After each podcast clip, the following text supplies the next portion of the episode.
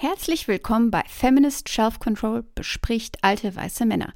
Diese Folge hat ein Content Warning und zwar ab Stunde 1.05.20, ungefähr eine Minute lang, bis Stunde 1.06.40 geht es um häusliche Gewalt.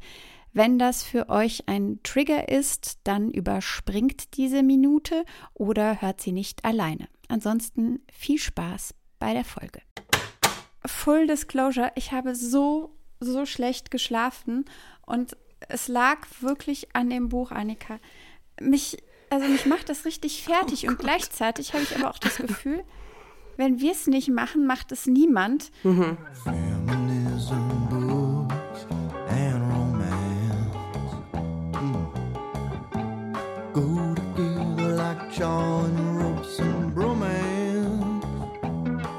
Feminist Shelf Control.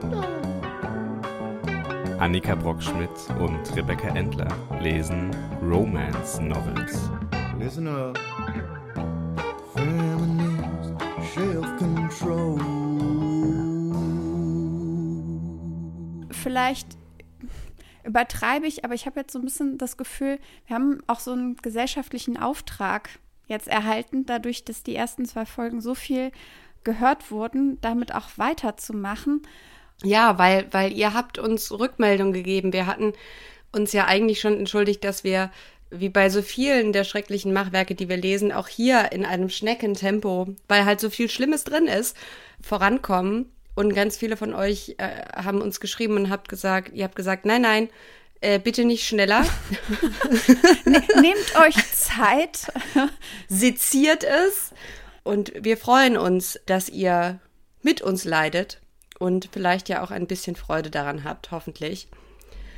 Genau, das heißt, ich, ich, gewöhne mir jetzt, weil eigentlich bin immer ja nur ich diejenige, die irgendwelche Prognosen über äh, wie viel Zeit wir brauchen werden. Du machst das ja nicht, aber ich gewöhne mir das jetzt ab. Wenn wir ehrlich mhm. sind, wir haben keine Ahnung, wie viele Folgen es dazu geben wird. Ich kann nur sagen, mir ist es einerseits ein persönliches Interesse, es möglichst schnell zu beenden, denn ja, ich habe deswegen ja nicht schlaflose, aber wirklich schlechte Nächte.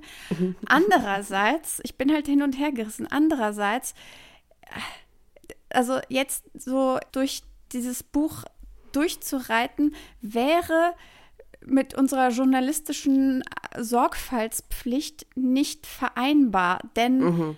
die Lügen, die Falschaussagen, die ja, wie soll man das sonst noch nennen? Diese geschichtsrevisionistische, sowohl auf gesamtgesellschaftlicher als auch auf individueller biografischen Ebene. Es häuft sich und wenn es sonst keiner macht, dann ja, dann müssen wir das jetzt halt machen.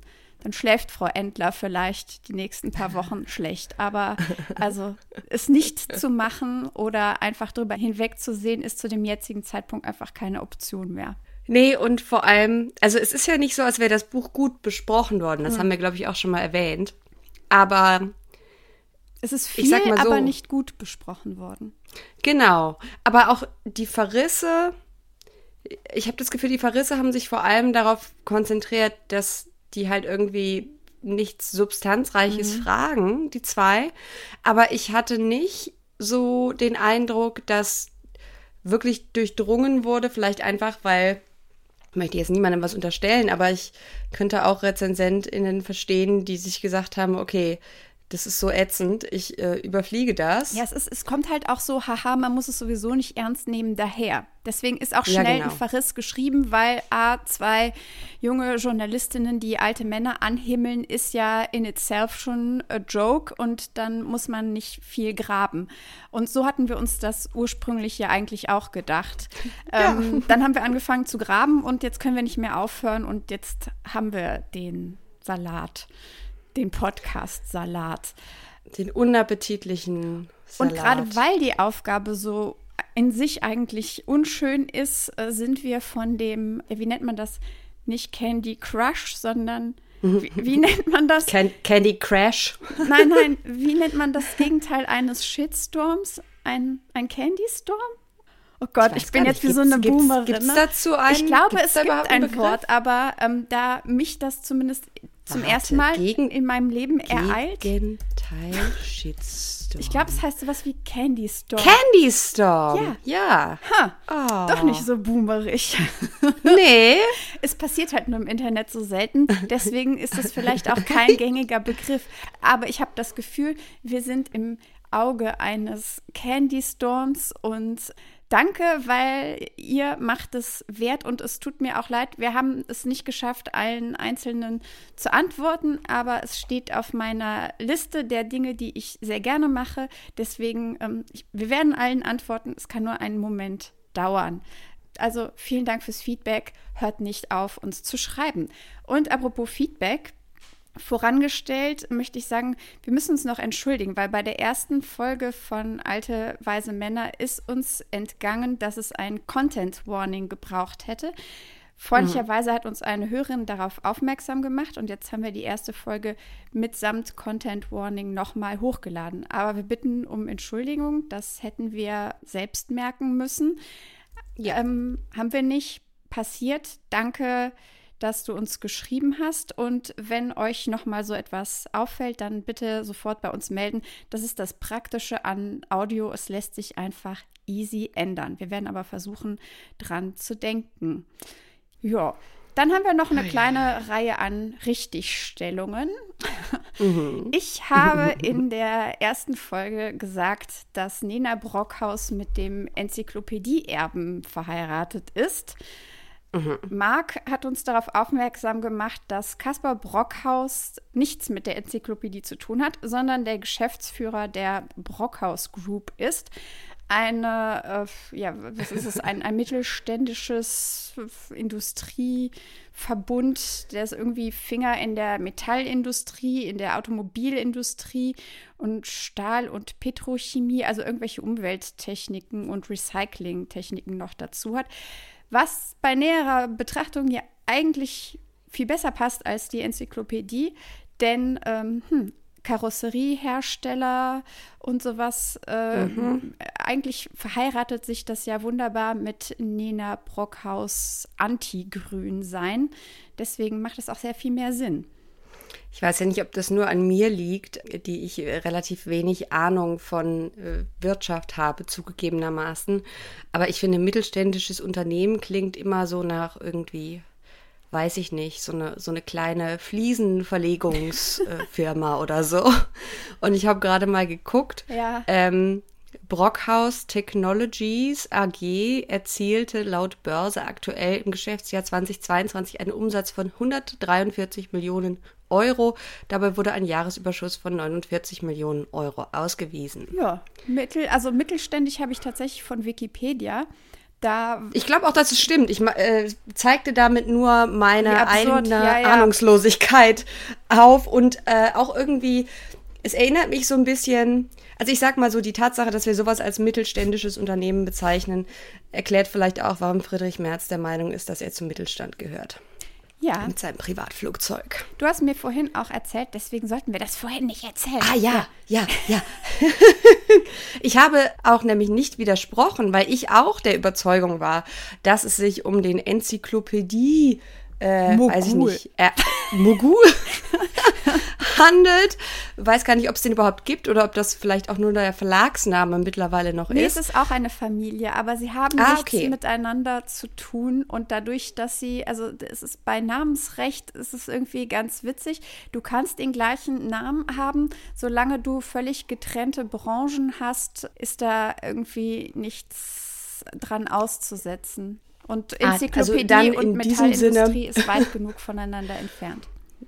Also in diesem Sinne entschuldigen wir uns bei den Enzyklopädie Brockhauses, ja. dass wir sie in einen Topf geschmissen haben. Tut uns sehr leid. Ähm, tatsächlich habe ich es mehrfach in, äh, bei den Gelegenheiten in meinem Leben, wo ich mich durch einen aktuellen Stapel Klatschzeitungen lesen konnte. Zuletzt tatsächlich, ich glaube, das muss um die Zeit der Hochzeit gewesen sein. Äh, da war ich nämlich beim Friseur das letzte Mal, auch schon eine Weile her, und erinnere mich daran, dass dort äh, der Brockhaus als der Enzyklopädie Brockhaus mehrfach genannt wurde. Also, was haben wir daraus gelernt? Wir dürfen uns nicht auf Klatschpresse als Quellen verlassen. Und wir und, haben sehr äh, aufmerksame HörerInnen, die denen nichts entgeht ja. und die uns auch auf den folgenden Punkt aufmerksam gemacht haben. Den fand ich sehr spannend. Sehr spannend. Und zwar, Franka Lefeld hat keine Ausbildung zur Hotelfachfrau gemacht uns geschrieben und präzisiert, Lefeld hat eine private Hotelfachschule in der Schweiz besucht. Die dauert dreieinhalb hm. Jahre und kostet in der Zeit mindestens 200.000 Schweizer Franken. Alter. Aha. Zitat von Meiner Erfahrung nach wählen die meisten Studierenden dieser Schulen allerdings ungern die Küche und den Service. Hm. Denn auch hier sind in der Schweiz Überstunden Teil des Jobs. Von harter Arbeit kann man also nicht sprechen, wenn es vielleicht ein Jahr Praktika waren, die sie in der Branche verbracht hat. Ich habe in den mehr als zehn Jahren, die ich hier im Hotel gearbeitet habe, wenige Praktikantinnen von dieser Schule erlebt, die Freude an der wirklich unterschätzten Arbeit in Service und Küche hatten. Uh. Ja. Herzlichen Dank. Das ist, war ein, ein sehr mm, Willkommener, aufschlussreicher ja. Mhm, Einblick. Und lässt, ich sag jetzt mal, die Ergüsse, die hier Warum sage ich immer Ergüsse? Ich habe schon gestern Ergüsse gesagt, als wir gesprochen haben. Es war ganz. Nein, ich möchte das nicht mehr sagen. Die Ausführungen, die wir bisher in diesem Pamphlet zum Thema äh, keiner will mehr eine Ausbildung machen, dabei brauchen wir, mhm. brauchen wir Leute, die Ausbildung machen und die ganzen arroganten Studenten, lässt es natürlich besonders deliziös erscheinen. Richtig. Und noch mal ganz kurz zu Ergüsse. Ähm, das liegt daran, dass wir uns nicht sicher sind, ist es ein Pamphlet, ist es ein Romance-Novel. Im Romance-Novel wäre ja. von Ergüssen zu sprechen, im Pamphlet sind es mhm. dann mehr, ähm, ja. Äh, es ist eine Art am amoröses FDP-Manifest, vielleicht? Ja. Ja? Ja. Ja, äh, ja, ja. Ein dritter Punkt äh, der, mhm. der Korrekturen. ich sagte fälschlicherweise, dass sich Mario Adolf darüber aufregt, dass die italienischen Restaurants um 22 Uhr schließen. Das ist natürlich Quatsch. Er regte sich darüber auf, dass sie um 2 Uhr morgens schließen. Mehr Culpa. Ja, mhm. ich, ich entschuldige mich. Äh, noch was, was ich falsch gesagt habe. Ja, ja, ja, ja, ja, ja. Als du nämlich am Schluss von Folge 2 ja. äh, meintest, Benno Fürmann hätte das Buch geschrieben, hattest du recht. Benno Fürmann hat ein Buch über seinen Ach. Dialog mit den Bäumen geschrieben, das bei Gu erschienen ist. Ich dachte, es sei Wotan Wilke Möhring. Hab dann festgestellt. Ähnliches Gesicht. Ja, genau. Ist, um ehrlich sind, zu sein. Die sind gleich alt, die sehen Ähnlicher gleich Vibe. aus. Also mhm. es würde mich nicht überraschen, wenn Wotan Wilke Möhring auch gerade an einem Buch über Pflanzen schreibt. Aber es war tatsächlich Benno Fürmann. Ich sehe es schon vor mir. Wotan Wilke Möhring und sein Kräutergarten. und seine Möhrenzucht. Und sein Oh! Oh! oh das Wotan Wotan Wilke Möhring das, und seine Weeping Willow Möhrenzucht. das Buch schreibt sich quasi von selbst. Äh, ein allerletztes. Eine Busenkorrektur. Ein, eine Dekolleté.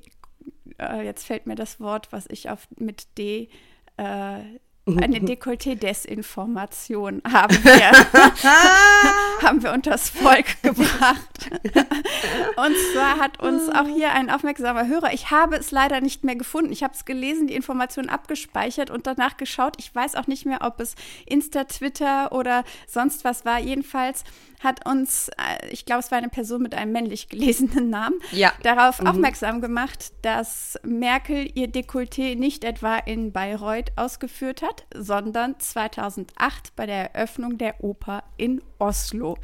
Das habe ich dann auch, weil ich jetzt nicht noch mehr äh, Desinformationen ähm, über das Dekolleté verbreiten wollte, nachgeschaut. Und das stimmt tatsächlich. Und mhm. es ist so krass, wie viele Artikel im Jahr 2008 so darüber geschrieben. Also man könnte meinen, es gab nichts anderes. Es war ein politisches Kanzlerin, Beben. Das Kanzlerin hat Brüste, hat die, die Bundesrepublik geschockt.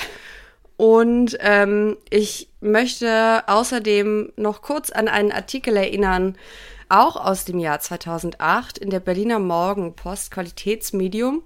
Job findet Merkel stilvoller als Madonna. Und äh, ich möchte folgenden Satz vorlesen. Er hat 14 provokante Thesen zum Thema, also er, Wolfgang Job, 14 provokante Thesen zum Thema Stil aufgeschrieben. Darin vergleicht er Madonna mit einer Prostituierten, erklärt New York für out und hofft, dass die Energiekrise die Welt schöner macht. Und das Bild dazu ist einmal Madonna mit ihrem Dekolleté und dann Merkel mit ihrem Dekolleté. Ach ja, also wir könnten es, nachdem wir, was wir jetzt gelesen haben, vielleicht sogar ein Stück weit nachvollziehen, wenn sich Brockhaus und Lefeld in eine Vergangenheit des Jahres 2008 zurücksehen würden, mhm. in der immerhin so etwas ewig lang, aber ich habe das Gefühl, das ist aber jetzt auch nur eine gefühlte Wahrheit, muss ich sagen, mhm. dass mhm. in unserer Gegenwart so etwas, also selbst wenn ich mich erinnere, vergleichbar, uh, wie heißt sie, Sanna Marin tanzt und mhm. trägt Jeans. Gut, das hat uns auch ein paar Tage beschäftigt, aber dann war das Thema mhm. auch durch, weil einfach so viel andere. Ja, das stimmt, aber ich möchte kurz gegenhalten mit, äh, was war es, was Annalena Baerbock getragen hat, was diverse, sehr online seiende ähm, Männer aus, ich möchte sagen, der FDP-Bubble, wenn ich mich recht erinnere, waren es fliederfarbene, äh, nenne ich Pumps, so Ankle-Booties, ah, glaube ja, ich. Ja. Und das war, das hat die Gemüter sehr erregt, äh, dass sie diese Schuhe getragen hat und passend dazu gab es natürlich vor einigen Tagen einen Mann, der jetzt äh, in dem ersten Interview mit dem Bumsewicht, den wir dort besprechen auch lobend erwähnt wird natürlich, hat ein langhaariger, selbsternannter Philosoph äh, sich auch nochmal über Frau Baerbock empört. Jetzt nicht, weil sie irgendwie Pumps trägt oder die falschen Schuhe oder weil es nicht der richtige Aubergine-Ton ist, sondern, und das habe ich so das Gefühl, das ist es eher jetzt, das worauf der Sexismus oder wie der Sexismus sich denn jetzt aktuell ausdrückt, wenn es um Frauen in so Spitzenpositionen geht, wenn sie jünger sind als die durchschnittlichen Männer, die äh, ähnliche Positionen bekleiden, dann wird es so auf die Klassenstreberin. Genau, die Klassensprecherin. Äh, Figur. Sein, genau. Ja. Ähm, also äh, Richard David Precht äh, hat äh, hat sich empört, dass Frau Baerbock Frau Baerbock wirke wie eine Klassensprecherin, ja, was auch immer das heißen mag. Ich meine, da haben wir auch privat schon drüber gesprochen. Mhm. Meiner Meinung nach ballern die beiden wohl wissentlich, dass diese Clips mhm. danach geteilt werden.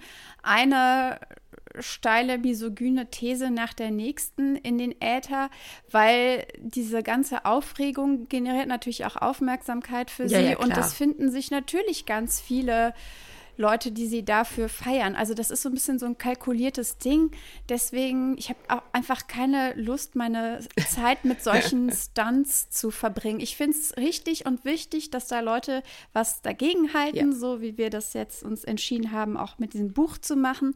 Aber ich muss nicht über jedes Stöckchen springen, das mir Caspar David Friedrich Precht irgendwie hinhält. Also Jetzt ziehen wir doch den armen Maler da nicht mit rein. Der Arme, der kann da nichts dafür. Der mit dem Mönch am Meer. Okay, wir sind mit unseren Richtigstellungen mhm. durch. So, der, wie hast du ihn vorhin so schön genannt, der Bumsewicht? Der Bumsewicht. Der mhm. Bumsewicht mhm. ist kein anderer als Heiner Lauterbach. Allerdings ist sein offizieller Name in dem Buch nicht der Bumsewicht, sondern vergebene Chance, meiner wirklich, Meinung nach. Wirklich vergebene Chance. Es ist der exzessive. Bumsewicht halt, nicht? Ja. Das Zitat, was für ihn darunter gewählt wurde, oh ist lustigerweise noch mhm. nicht einmal von ihm. Wollte gerade sagen. Mhm. Aber es ist, Irreführend. es ist sehr weise. Familie ist mhm. eine Wunde, die niemals heilt. Irr. Interview führte Nina Brockhaus. Ich glaube, ich, glaub, ich habe es schon mal gesagt. Ich finde ich find die Brockhaus-Vorspanne fast noch schlimmer als die Lehfeld-Vorspanne, weil sie irgendwie noch altertümlicher daherkommen in der Sprache. Es ist so sehr, es ist, ja, es ist so sexy Boulevard, aber 80er Jahre. Mhm. So. Und aber das es passt fängt ja auch, gleich, auch zum. Ja. Es, es passt zum Sujet ihrer, ähm, ihrer. Ach komm, wir nennen es jetzt einfach Ergüsse. Oh, ja, und das ist auch sehr, sehr strange, weil ich verstehe auch gar nicht, warum sie überhaupt anfangs eine Altersgrenze aufgestellt haben. Ich wollte das erst vorlesen. Oh, Entschuldigung, Entschuldigung, Entschuldigung. Leg los. Es fängt ja raunend an. Es gibt sie, die Männer für die man eine Ausnahme macht. Uh. Für die man seine eigenen Regeln bricht. Da, da, dachte ich so, was hat sie getan? ich habe auch daneben geschrieben, saucy. Welchen mhm. journalistischen Kodex hat sie noch gebrochen? Ist ah. überhaupt einer übrig noch? Die einen dazu bringen, seine Prinzipien über Bord zu werfen. Im Fall wow. von einem der größten deutschen Schauspieler ist es das Mindestalter unserer Interviewpartner, mit denen ich brechen werde. Okay, also dafür, also, mhm. äh, Heiner Lauterbach ist zu dem Zeitpunkt 69 Jahre alt. Sie tut so, als, also erstmal, diese Regeln haben sie sich selbst auferlegt, weil. Weil sie nicht weil wissen, sie nicht was wissen, mit. Ja. Mhm. Hätten ja. Sie mit einer gängigen Umschreibung von alte weiße Männer gearbeitet, wäre das Problem überhaupt gar nicht aufgetaucht. Das heißt, sie hat eine Regel gebrochen, die völlig mhm. bescheuert ist, die sie sich selbst gestellt hat. Und dann mhm. davon zu sprechen, dass sie ihre eigenen Prinzipien über Bord geworfen hat, das ist so ein krasses Overstatement. Es hört sich an. Titillating. Glaub, ja, mhm. äh, ja, titillating ist schon ganz gut, weil es hörte sich an, als hätte dieses Interview nackt geführt, um möglichst viel aus ihm zu extrahieren. Es klang so, als hätte sie ja. Ähm, mhm. ja. Sharon Stone-mäßig die Beine gespreizt, während sie ihre bohrenden Fragen gestellt hat. Dem war nicht so. Mhm. Ich fand es sehr spannend, weil ich habe gestern erst bei der Recherche zu dem Buch, was ich gerade schreibe, ein Kapitel gelesen zu einer neuen Form von konservativen weiblichen Medienfiguren, die so in den 90er Jahren aufgekommen sind, die sich nicht so klassisch Phyllis Schlafly-mäßig nur antifeministisch aufgestellt haben, sondern gleichzeitig, ich sage jetzt mal, statt dem Tweet-Jackett äh, einen auf hart sexy gemacht haben, weil sie wussten, dass sie damit, na gut, Klicks gab es damals noch nicht oder es dauerte lange, bis man klicken konnte, bis man sich eingewählt hatte in das Internet. Genau. Und also Figuren wie Laura Ingram, wie Ann Coulter. Und ich möchte jetzt nicht sagen, dass Nena Brockhaus auf einer Ebene ist wie Laura Ingram, aber es scheint mir doch so, also es, es wird ja ganz deutlich damit gespielt, sonst schreibt man ja so einen, einen Absatz nicht, mhm. ne? Also ja, so das Ganze ist ja so, so flirty, hu, es ist, hu. Es ist so eine Art Aspik. Also Dinge, mhm. die nicht unbedingt zusammengehören, wie ein Ei und äh, ein, eine Olive. Ich, wann habe ich ein Ei oder eine Olive? Ich habe gerade überlegt, was sonst auch so in Aspik drin ist. Und dann ist mir aufgefallen, dass ich, glaube ich, Aspik das letzte Mal 1996 gegessen habe. Ich glaube, ich habe es noch nie gegessen, aber ich habe es immer sehr fasziniert beobachtet in der Wursttheke. Das war so, so ein, glaube, damit haben meine Eltern früher so Reste verarbeitet. Wenn es halt ah. noch so ein bisschen ah. Schinken gab und noch so, dann ja, hat man ja, das einfach also was ich sagen wollte, so ein, ein Potpourri an nicht zusammengehörigen Dingen, mhm. um die man aber einfach eine glibbrige, schleimige Masse macht und sie so einfach zusammen sein müssen. Und mhm. so ähnlich ist auch diese Kombination ja. aus, mhm. ähm, in Anführungszeichen, politischem Journalismus und dieser, ja, äh, Sharon Stone äh, Verkörperung für dieses Interview da. Super bizarr. Und dann ich dachte ja eigentlich, wir haben doch am Anfang gelernt, Rebecca, korrigier mich, wenn ich mich irre, aber wir haben doch gelernt, dass das Wertvolle am alten weißen Mann auch ist, dass man sich wie David Attenborough in der Savanne äh, langsam an ihn anpirschen muss. Jetzt haut Nena Brockhaus aber alle anderen, die sich so lang geziert haben, in die Pfanne und schreibt dann, Bereits beim ersten E-Mail-Kontakt wird klar, er ist genau die richtige Wahl für alte, weise Männer.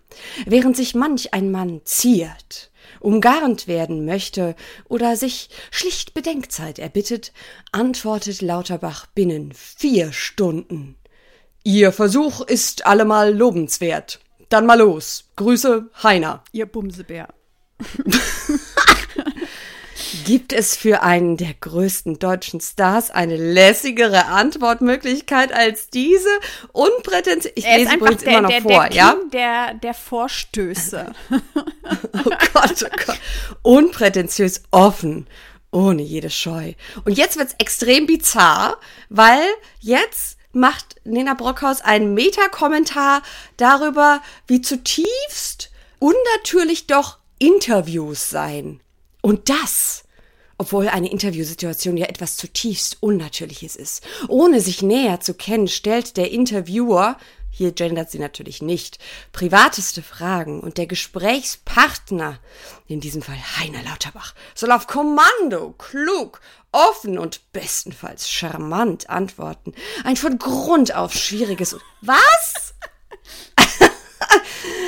und dann die wichtigste Lektion, die bereits jeder Journalistenschüler lernt, der Journalist darf mit seinen Fragen nicht langweilen. Eine Regel, die sie selbst aktiv missachtet in diesem Interview. Und dann endet sie diesen, äh, diesen atemlosen Absatz mit dies bei einer Legende wie Heiner Lauterbach, der in seiner über 40 Jahre andauernden Schauspielkarriere schon hunderte, ich weiß nicht warum hunderte groß geschrieben ist, Interviews geführt hat, eine Herausforderung zu nennen, ist keine Übertreibung.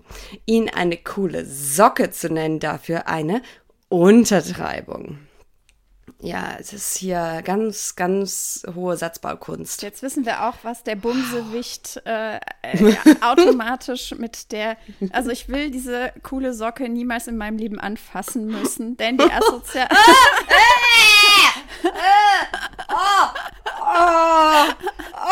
Und Leute, Leute, wenn ihr jetzt denkt so, ja, ihr seid wirklich jetzt richtig fies, ne? Ja, richtig, das sind wir. Aber die beiden haben sich ja aktiv dazu entschieden, den Bumsewich zu interviewen und das Ganze auch in diesem absolut Bumse-Framing genau. aufzubauen. Deswegen, ja. Also natürlich sind wir hier an der Stelle fies, weil wir wissen auch, welche Interviews als nächstes kommen und dass wir uns diese Aha. Lockerheit und dieses äh, Dingens mhm. dann nicht mehr leisten können. Deswegen gönnt ja, uns ein, muss jetzt alles gönnt raus. uns ein mhm. bisschen Fun mit dem Bunsewicht, weil danach wird es wieder ist der Fun vorbei, ja. aber so richtig.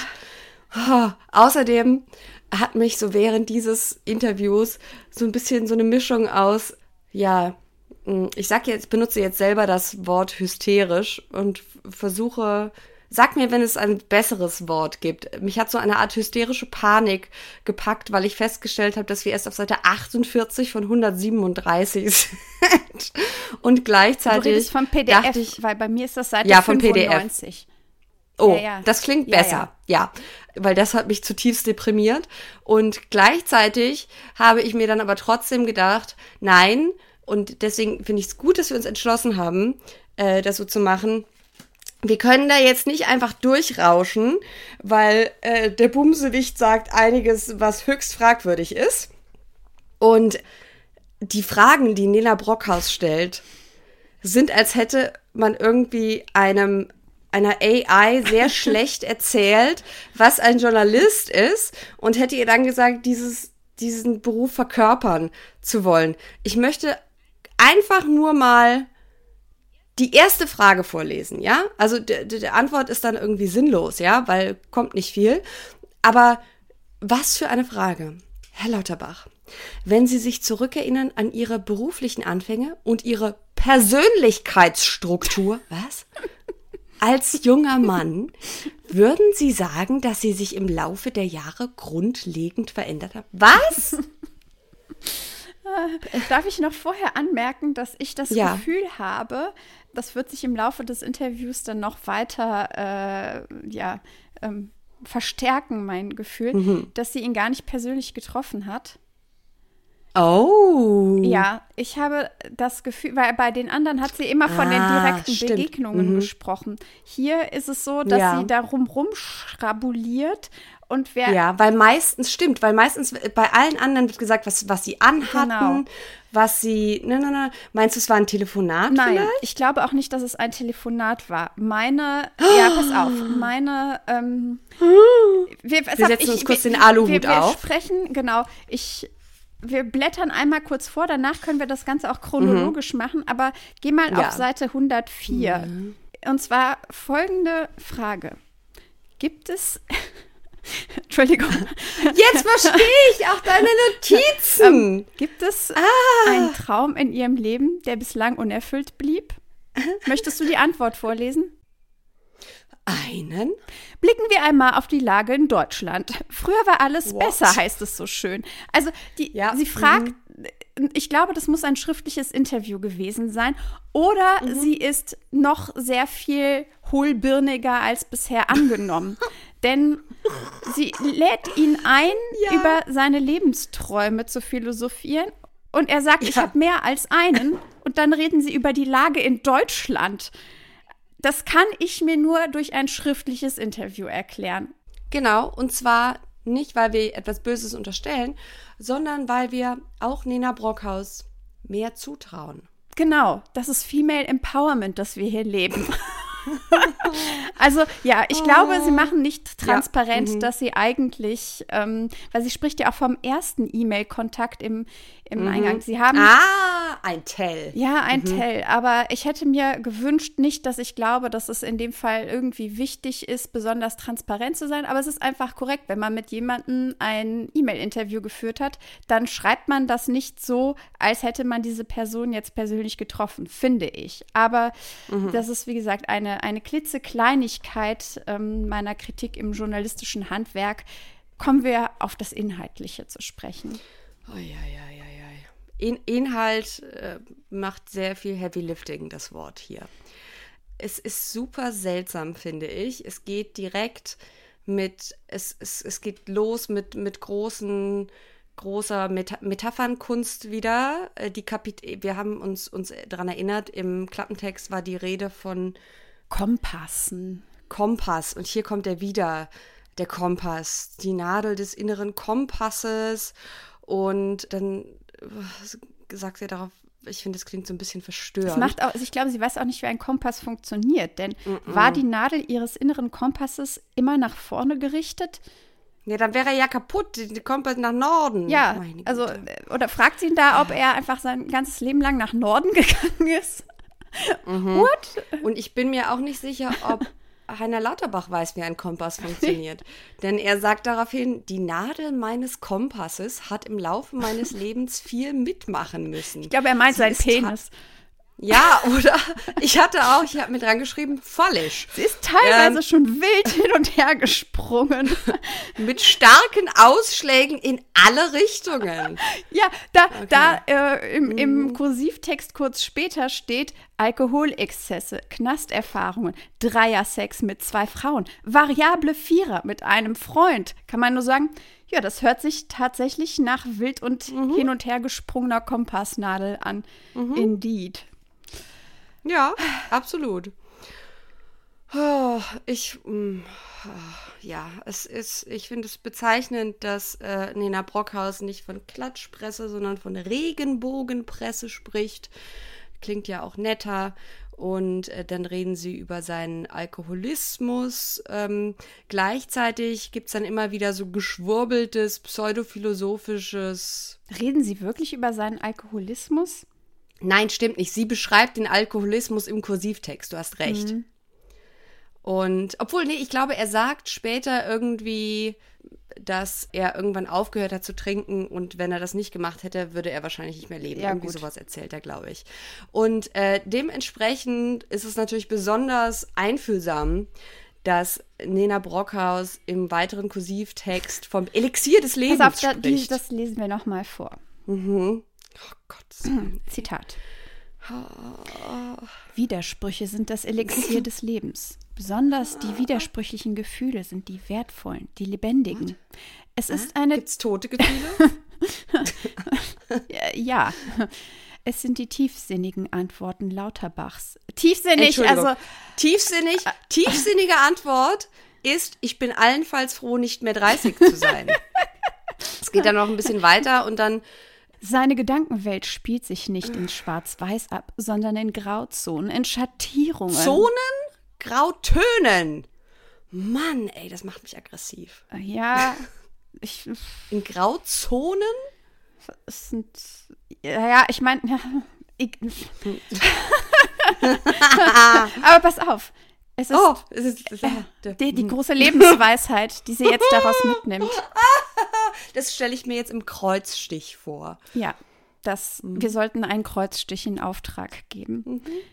Es ist möglich, nicht noch einmal 30 sein zu wollen und gleichzeitig den Tod zu fürchten.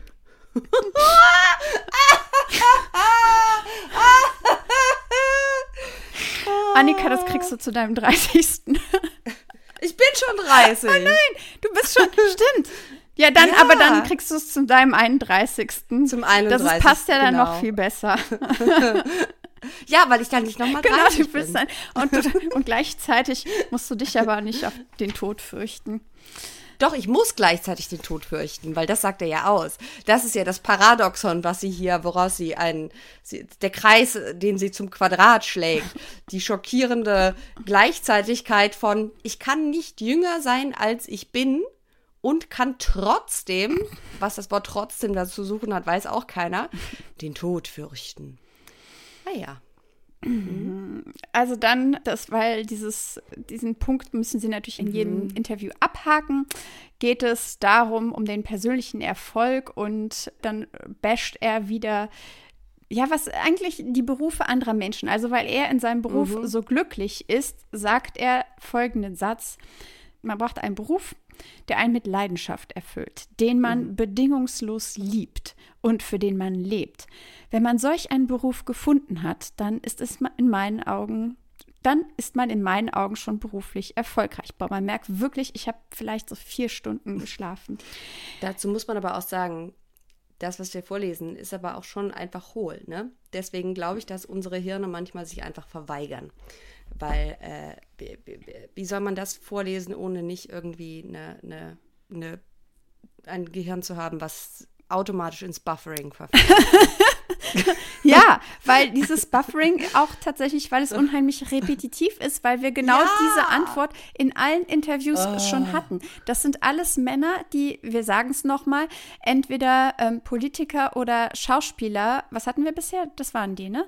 Das war's. Ja, bisher mhm. waren das, das die Männer, die dann von ihrem Beruf sprechen als Berufung und mhm. davon ausgehen, dass das eigentlich ein Privileg ist, das alle Menschen haben. Was mhm. aber nicht so sieht, de facto Erwerbsarbeit, ach nee, wir hatten noch Journalisten, ne? Aber wir packen uns drei ah, ja, Kategorien mhm. mal zusammen. Ja. Journalisten, Politiker, Schauspieler sind vielleicht je nach Persönlichkeitsstruktur durchaus Berufe, in der die ein oder andere eine Berufung finden kann, meinetwegen. Ja. Aber das gilt nicht für die Erwerbsarbeit von den Abermillionen mhm. Menschen da draußen, ja. die in die Fabrik gehen, die an der Kasse sitzen und die äh, beispielsweise auch im, natürlich gibt es auch viele im Gesundheitswesen, die das als Berufung sehen, aber das entspricht einfach nicht der Realität, mhm. dass wenn man bedingungslos für seinen Beruf lebt, dass das einen automatisch erfüllt. Und das ist auch so eine, daraus wird dann auch abgeleitet, dass wenn einen der eigene Beruf nicht erfüllt, man dann halt einfach eine faule Sau ist. Ne? Und man falsche Lebensentscheidungen getroffen hat. Genau.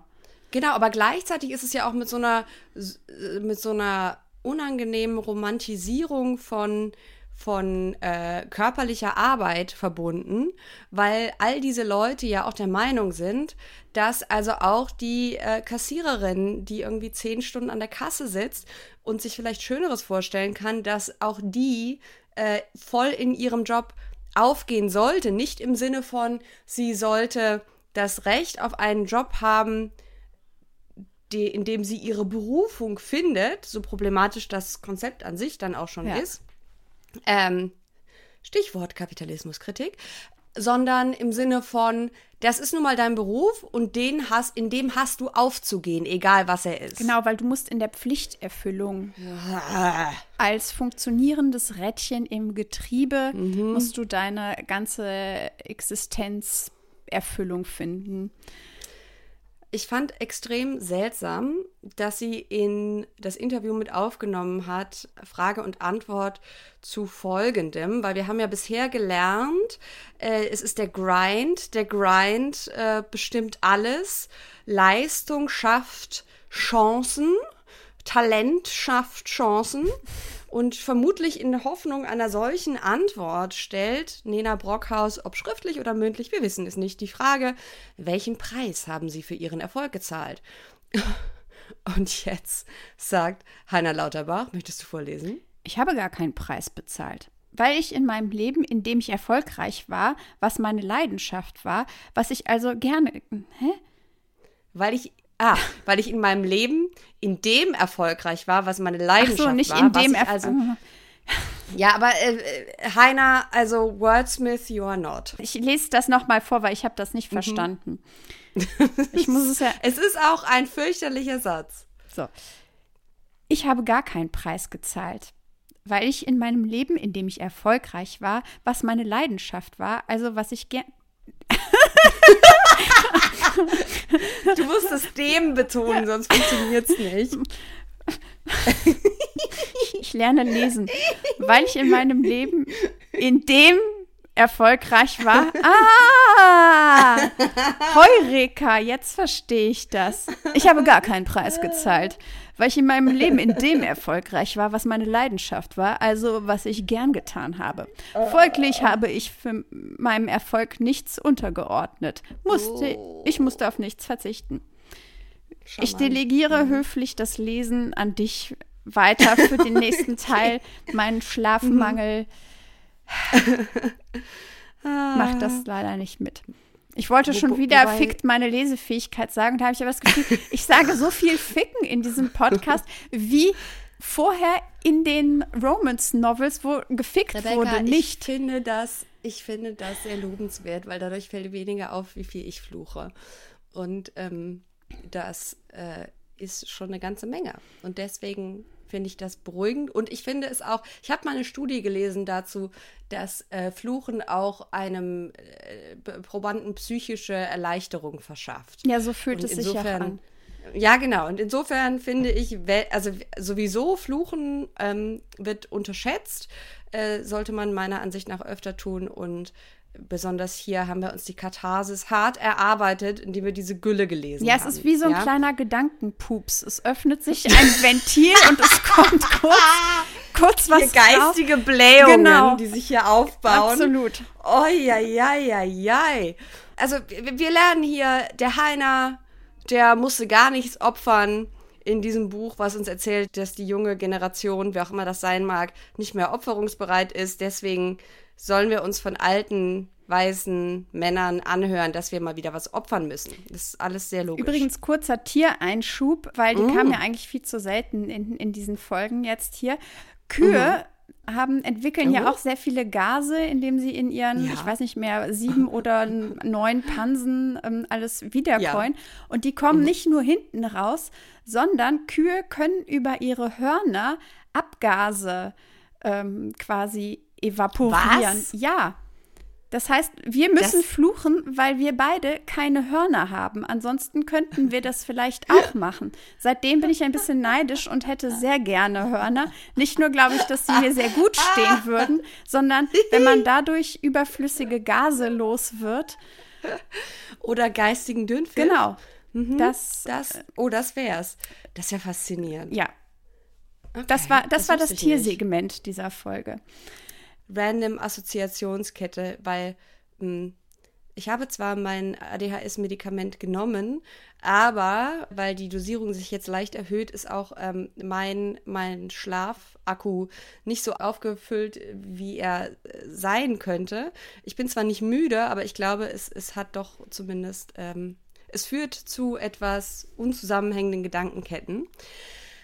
Weswegen ich dich fragen möchte, kam dir dieser Satz mit der Familie und der Wunde kam dir das auch so vor, wie so ein bisschen so Tolstoi auf Wish bestellt? So ist es nicht Tolstoi, der schreibt, jede Familie ist auf, äh, jede glückliche Familie ist auf. Jede, wie war das? Jede glückliche Familie ähnelt sich, aber jede ja, genau. äh, unglückliche ist auf ihre eigene Weise Art unglücklich. unglücklich. Ja. Okay, sorry, Tolstoi, wir haben dich hier äh, krass sorry. Äh, ja. gebutschert, aber ja, das ist so die, die Quintessenz dessen. Und Heiner Lauterbach ähm, sagt, Familie ist eine Wunde, die niemals heilt. Und oh. ähm, Nena Brockschmidt findet, das lässt. Entschuldigung! Brockschmidt? Hab ich das schon? Ja! Das muss jetzt einfach einmal pro Folge kommen. Einfach damit ich einmal pro Folge empört übersteuert in das Mikrofon krakeelen kann. Also, ich, ich habe ja schon gesagt, ja du bist schuld. ein bisschen selber, ich bin schuld. selber schuld. Die Nähe zwischen diesen beiden Namen war mir wirklich, weil sie für mich einfach grundlegend ah. unterschiedliche Menschen sind, war mir nicht bewusst, bevor Annika mich nicht darauf aufmerksam gemacht hat. Und jetzt ist wirklich in meinem Gehirn diese Synapsen, sie hat den Pfad da selbst hingezimmert und jetzt begehe ja. ich den halt ständig. Ich kann euch nur Fehler. warnen, tut es nicht, wenn euch sowas auffällt. Ich bin so leicht zu beeinflussen. Tut es, tut es in eine kleine Box genau. und schiebt sie ganz, ganz hinten in euer Herz oder wo auch immer man das sagt. Es auf, auf keinen Fall der Frau, mit der mhm. ihr einen Podcast macht, Nein. weil sie mhm. wird immer wieder, also. Mhm. Es ist das klassische, denk nicht an einen rosa Elefanten, der fliegen kann. Ich glaube, es ist sehr viel schlimmer als das. Ähm, ja, ja äh, wir wären bei der, bei der Filmzeile. Also Heiner Lauterbach hat ganz seltsame Ansichten darüber, was mhm. Scheidungen mit äh, Kindern mhm. und mit Familien machen, wie schlimm eigentlich Na, Patchwork. Hat, hat er die? Hat er die oder hat Nena Brockhaus die? Nee, er sagt schon auch, ja, er sagt ja selbst, dass es, dass es irgendwie Wunden sind. Also du hast recht. Ja. Sie führt dann das noch weiter und wahrscheinlich auch übertreibt in eine Ecke, wo er es vielleicht dann nicht mehr unterschreiben aber, würde. Ja, ich, ich verstehe, was du meinst, weil, also man kann es, glaube ich, in zwei Richtungen interpretieren, was er hier sagt. Äh, weil sie fragt ihn nach seiner Familiensituation und fragt, wie haben sie es geschafft, dass sich alle so gut verstehen, ohne dass irgendwie groß etabliert wurde, dass alle sich gut verstehen. ähm, und dann sagt er, dass er eben dieses Zitat, was auch nicht von ihm ist, äh, passend findet und meint dann, wir leben in keiner Patchwork-Familie. Ein, zweimal im Jahr kommen wir alle zusammen. Das würde ich nicht als Patchwork bezeichnen. Und jetzt ist meine Frage, und da hätte man ja nachfragen können, meint er, wir sind keine Patchwork-Familie, weil eine Patchwork-Familie enger zusammenrücken würde? Oder glaubt er nicht an das Modell Patchwork-Familie? Annika, wir werden es nie erfahren. Was mm, Nena Brockhaus Tragisch. meint, ist, er glaubt mm. nicht daran und sowieso ist Scheidungen mm. ganz schlimm. Das ist, das Scheitern einer Ehe ist am Ende ein Versagen. Und die Kinder von verschiedenen Alter. Frauen zu haben, das ist nie einfach. Ähm, Mhm. Auch bezeichnend, aus wessen Perspektive sie dann mhm. da schreibt. Ja. Ne? Also es ist jetzt nicht irgendwie für die mhm. Frauen irgendwie, sondern es ist für die Männer, die mit verschiedenen Frauen Kinder haben. Das ist ja immer schwer. Ganz schwer. Mhm. Sehr schwer. Als Scheidungskind fehlt immer irgendwas. Es ist eine Wunde, die niemals heilt, egal wie sehr die Eltern es versuchen. Die perfekte Patchwork-Familie existiert nur im Märchen. Und selbst da gibt es die böse Stiefmutter. What the fuck? Ähm, Was? Also, also ist dann Aschenputtel, würde sie sagen, ist die perfekte Patchwork-Familie? Ich würde nicht ja, sagen, dass Skla Sklavenhaltung und Kinderarbeit top. Also ja, das lässt es erzählt einfach mhm. mal wieder viel mehr über die mhm. Autorin als über den mhm. Interviewten und ihr Genau wie der Satz vorher, wir wissen alle, nirgendwo wird so viel gelogen wie im Bett, beim Geld und bei der Familie. Alles klar. Nun gut. Wow. Was haben wir uns weiter zu, zu dem großen Frauenrechtler oh aufgeschrieben? Gott, äh, dass er hartes Name-Dropping betreibt. Äh, er muss uns nämlich äh, unbedingt mitteilen, dass er Leute wie Boris Becker kennt. Würde ich mir jetzt nicht mit prahlen, aber gut. Und äh, dann. Auch die beiden haben ja, sind ja auch so ein bisschen Birds of the same feather. Also wenn man sich anguckt, welche Art von Skandalen die beiden verstrickt waren, dann sind Ach die sich so. einfach sehr, sehr ähnlich. Hm, doch, doch. Also das wundert mich jetzt nicht. Ähm, interessant finde ich auch, wo Heiner die großen Probleme, also wir, wir sind bei Ach, dieser Frage ja. zur Lage mhm. Deutschland. Früher war alles besser, heißt es so schön. Aber gibt es Dinge, die früher besser waren? Und seine Antwort ist für mich ein krasser What the fuck-Moment, weil mhm. zumindest der erste Teil von der Überbevölkerung, unseren Umweltproblemen und Social Media einmal abgesehen, war früher, glaube ich, mhm. nicht allzu viel besser. Mhm. Ähm, Umweltprobleme, ja, unterschreibe ich. Social mhm. Media, pff, ja, können wir darüber streiten, aber mhm. Überbevölkerung, Heiner. Mm. Dieses Meer der Überbevölkerung, das ist auch wieder etwas, was seine Wurzeln in einem rassistischen mhm. Menschenbild sehen, was äh, mhm. wirklich von Büchern, die in den 90er Jahren, wie heißt das nochmal, mhm. dieses ähm, Ach, ähm, Dingens. Warte. Ich kann mich auch noch an das Cover erinnern. Population Bomb. Ah, Population Bomb, genau. Das ist von, steht auch von welchem Jahr das ist. Mm. Ich glaube 90er Jahre. Warte, oder ich google es. Es ist aus den 90ern, glaube ich. Oh, Gottes Willen. 1968. Aha, okay. Naja, also. Von Paul A. Ehrlich, einem Stanford. -Professor. Ja, genau. Das Buch, das aber jetzt immer noch auf den Leselisten der mhm. äh, Ivy League Colleges steht. Bitter. Und zwar nicht als kritisches Mahnmal. Nee.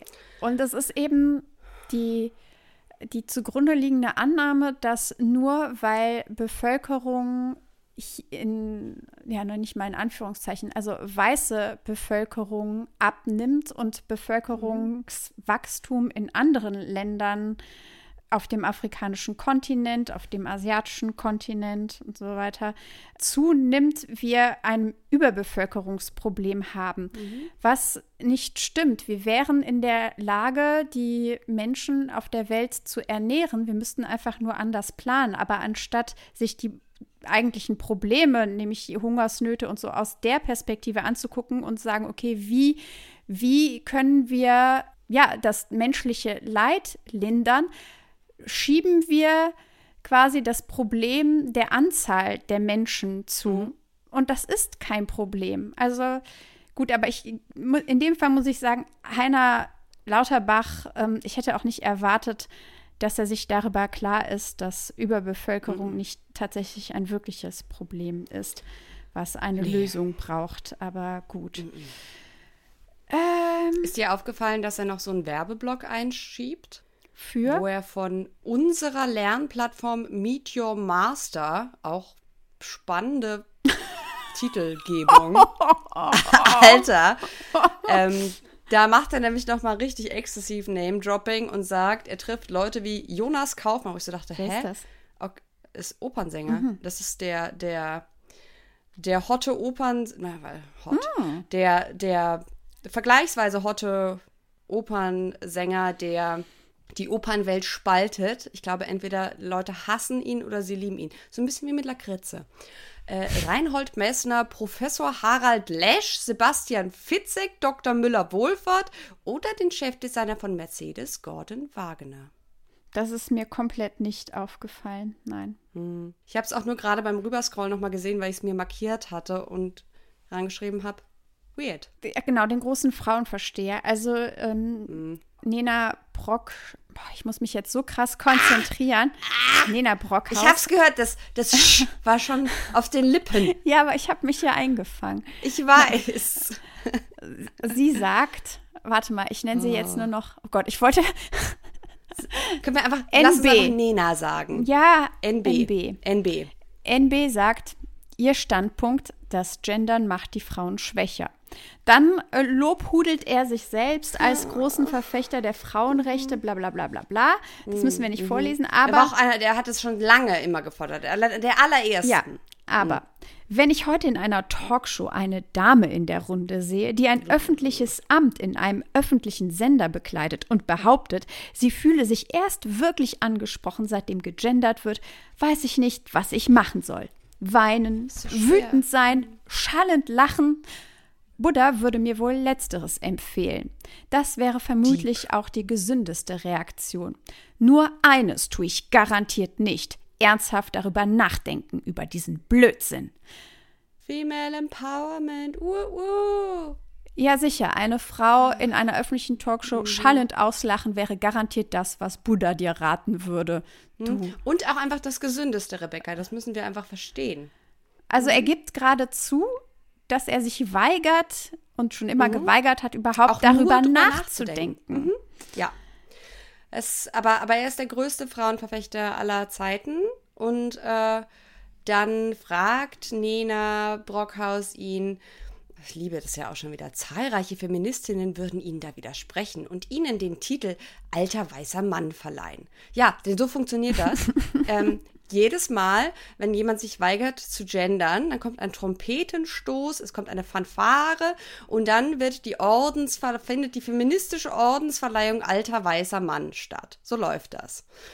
Aber ganz ehrlich, es wäre cool, wenn es das gäbe. Ja, oder? Hm? Ich fände, das wäre einfach nützlich auch dann weiß man es manchmal vorher. Und jetzt wird es, finde ich, sehr selbstentlarvend. Ich möchte ganz kurz diesen Teil vortragen, weil er sagt, also es wäre cool zu sagen, dass ihn das nicht stört, äh, wenn er alter weißer Mann genannt wird. Aber, und jetzt zieht er so richtig vom Leder, der große Frauenversteher und Frauen, nein, wie sagt der Verfechter von Frauenrechten? Okay. Ja, es stört mich, weil diese Aussage meistens von jungen oder mittelalten weißen Idioten in den Mund genommen wird. Von Menschen, die keine Achtung haben vor dem Alter, vor einer Lebensleistung, vor allem. Die einfach nur dumm daherquatschen, ohne vorher nachzudenken. Ganz anders als Heiner an dieser Stelle. Die nicht wissen, dass sie ohne diese alten weißen Männer schon längst nicht mehr da wären. Hä? Was? What the fuck? Wir werden nicht, also weil, weil Bumsebär Kinder gezeugt hat oder was? Ich, äh, muss sein, Weil, weil die uns gezeugt haben. Vielen weil Dank. Ich glaube, alles, alles, Wir möchten an dieser Stelle unseren Erzeugern danken, weil wir oh. ohne sie nicht da wären.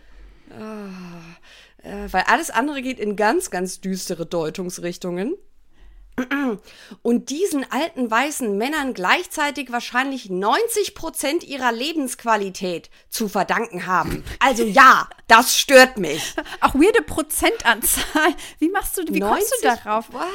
Was, und was heißt Lebensqualität? Oh, das kann ich überhaupt? dir sagen, Lebensqualität. Das heißt wahrscheinlich so Filme wie Unter deutschen Betten oder Kein Ohrküken oder das Super Vibe. Alles Filme, die es ohne Heiner Lauterbach nicht gäbe und die mindestens 90 Prozent meiner Lebensqualität ausmachen. Oh, und jetzt, jetzt zeigt sich die wirkliche Hybris des Heiner Lauterbach. Denn er stellt sich in eine Reihe mit alten weißen Männern, die er findet auf seinem Level sind. Aber ich werde damit leben können, merkt man, ne? Also es geht ihm ganz einfach damit. Immerhin befinde ich mich in guter Gesellschaft. Siehe Goethe, Einstein und die vielen anderen alten weißen Männer, denen wir so viel zu verdanken haben. Ja, wer kennt es nicht? Das die klassischen deutschen Geistesgrößen Goethe, Einstein, Heiner Lauterbach, Bumsewicht. Das ist wirklich die, wie diese, diese Matheaufgabe. Vervollständigen Sie diese Zahlenreihe. 2, 4, 8. Bumsewicht Heiner Lauterbach. Oh. Oh, und jetzt, jetzt kommen wir ja zu meinem. Oh, ich liebe das. Ich liebe hier diesen Pivot. Und auch das spricht, finde ich. Na, obwohl. Ähm, ich wollte gerade sagen, es spricht dafür, dass es ein schriftliches Interview ist.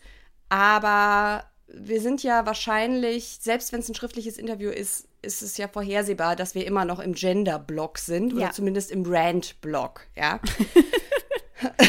Im Weil, Iron äh.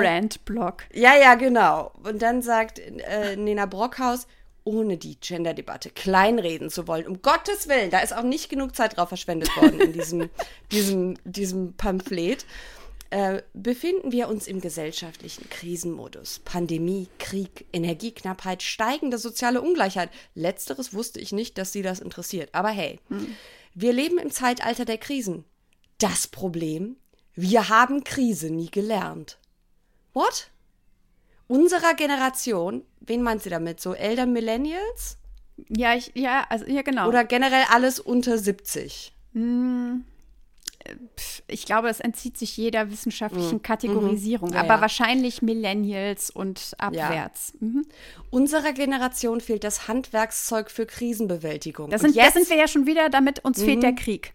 Hätten ja, genau. wir mal einen richtigen Krieg. Mal so Stahlgewitter, genau. dann wären wir jetzt hart genug oh, aber für. Seine oh. Antwort ist mhm. Hochgenuss, weil es ist. Ja, Christian weil sie fragt ihn nämlich noch, sie fragt ihn noch, können Sie Krise? Wow. Und dann? Zauberhaft. Darauf antwortet er, ja, ja, ja, bitte. Danke.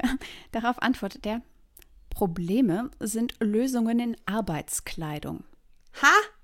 Das ist, das ist doch Christian Lindners Probleme sind dornige Chancen. Ob jetzt dornige Chancen oder Arbeitskleidung, ist es doch ähm, das genau dasselbe. So wie ein Gedanke, der äh, diesen alten weißen Geistesträgern auf dem Klo mit Blick auf den Kalenderspruch des genau. Tages gekommen ist, Aber wo sie sich dann plötzlich sehr weise gefühlt das, haben. Das ist das, was er damit sagen will. Das ist das, was Christian Lindner uns damit sagen will. Mhm. Es gibt keine Probleme das ist einfach nur eine innere Einstellung. Bootstraps mhm. und so weiter. Bootstraps, Bootstraps, dornige Bootstraps. Dornige Bootstraps in Gummistiefeln. Oh. in einem Overall. Oh. oh. Ich. Uh. Und dann wird's, wird's noch mal, nimm, nimmt Heiner Lauterbach uns mit auf einen wilden Ritt, der sehr schnell eskaliert, muss ich sagen wir erfahren kurz noch, äh, wie er zur aktuellen Regierung steht. Er sagt, in Krisen sind äh, folgende Dinge gefragt, die Fähigkeit, die Dinge richtig zu analysieren und der Wille daran zu arbeiten. Wenn ich mir zum Beispiel unsere heutige Regierung ansehe, werde ich den Verdacht nicht los, dass es an beidem mangelt. Okay, gut, kann man, kann man drüber streiten, aber okay. Und dann fragt und das, das meinte ich mit, es ist so eine Mischung aus, aus bunte Sprech der 80er und Poesiealbum. Sind Tugenden und Werte in den letzten Jahrzehnten verloren gegangen?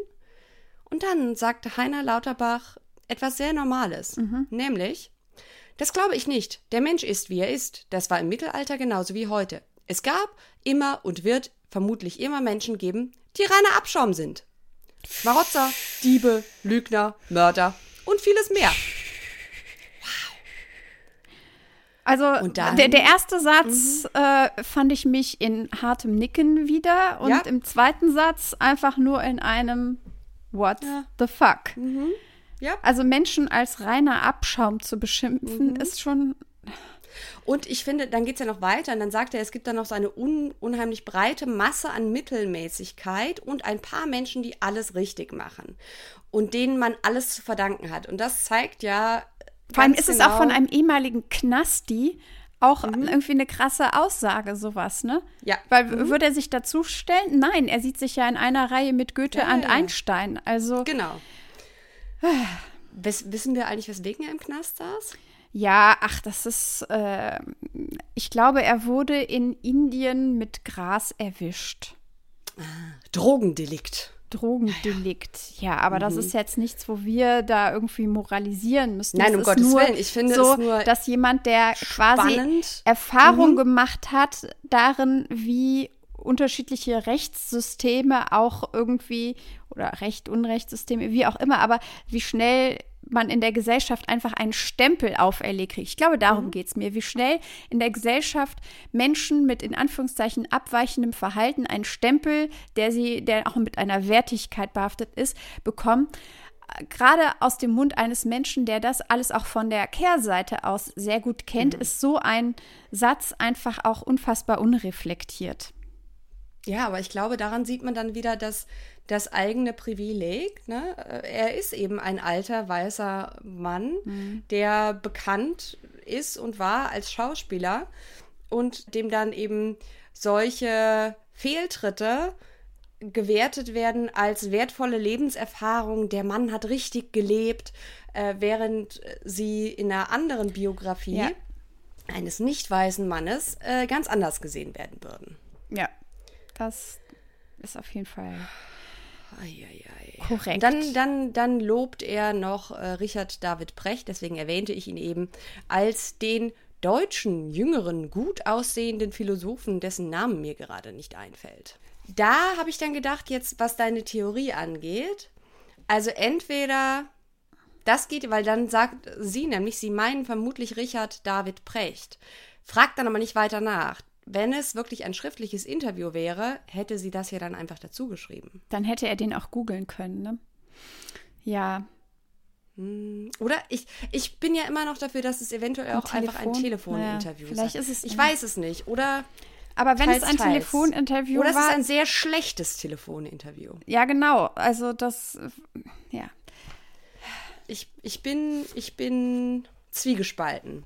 Wir hatten einen sehr lustigen Kommentar von Schlimme Helene auf Twitter, ja. die mhm. äh, unter überhaupt unserer Ankündigung, dass wir das Buch besprechen werden, schrieb. Ich erinnere mich noch gut, wie Heiner Lauterbach mit seinen Bumsgeschichten unser Land nach vorne gebracht hat. Und ich musste so lachen, weil das, ey, ich hatte schon längst vergessen, dass es natürlich in diesem Buch um Männer gehen sollte, die unser Land nach vorne gebracht haben. Und da ist der Bumse. Wir alles verdanken zu haben. Genau. Mhm. Und dann hatten wir kurz besprochen, eigentlich wäre es ja lustig, ihm das Bumse-Verdienstkreuz mhm. zu verleihen. Ein schöner Gedanke. Und dann habe ich aber gedacht, so, mh, hm, also, wir können es ihm nicht verleihen. Ich, mhm. Genau, schauen wir doch mal, mhm. was überhaupt, welche Leichen da vielleicht im Keller mhm. liegen. Und mhm. das ist alles wir quasi Boulevardpresse der 90er Jahre, deswegen alles mit Vorsicht zu genießen. Aber es gibt auf jeden Fall von einer seiner Exen, Jenny Elvers, mit, mit der er vier Jahre zusammen war, die Anschuldigung von häuslicher Gewalt. Ähm, er hat das bestritten aber es gibt diese Anschuldigung und deswegen von uns kein Bumse-Verdienstorden, denn das ist eine sehr hohe Auszeichnung, die wir bereit waren, nur einmal zu verleihen, allerdings nur an eine Person, die über jeden Zweifel erhaben ist. Genau. Also dieser Podcast ist sexpositiv, aber wir sind natürlich gegen jede Form von häuslicher Gewalt, physischer Gewalt, psychischer Gewalt und deswegen Heiner Lauterbach. Sorry. Kein Verdienstkreuz für dich. Aber das macht ja auch gar nichts. Du wurdest ja schon von Nina Brockhaus auf ein Podest gehoben. Mhm. Genau, weil sie schreibt nämlich noch, dass er vom Saulus zum Paulus werden konnte. Also es wird biblisch sogar noch hier. Und äh, wenn Heiner Lauterbach schreibt, sie vom Saulus zum Paulus werden konnte, ist alles möglich. Ja, the world is your oyster, weil Heiner Lauterbach die Kurve gekriegt hat. Irgendwann sesshaft wurde mhm. und nur und noch dann, mit einer Frau Kinder gezeugt hat. Ab ja. dem Zeitpunkt. Mhm. Und dann wird es nochmal so, so Poesiealbum-mäßig. Dann ist alles möglich, auch seine festen Gewohnheiten zu ändern, mit einem gehörigen Schuss Willen und Disziplin. Heute ist der beste Start, um sich zu fragen, wie will ich leben?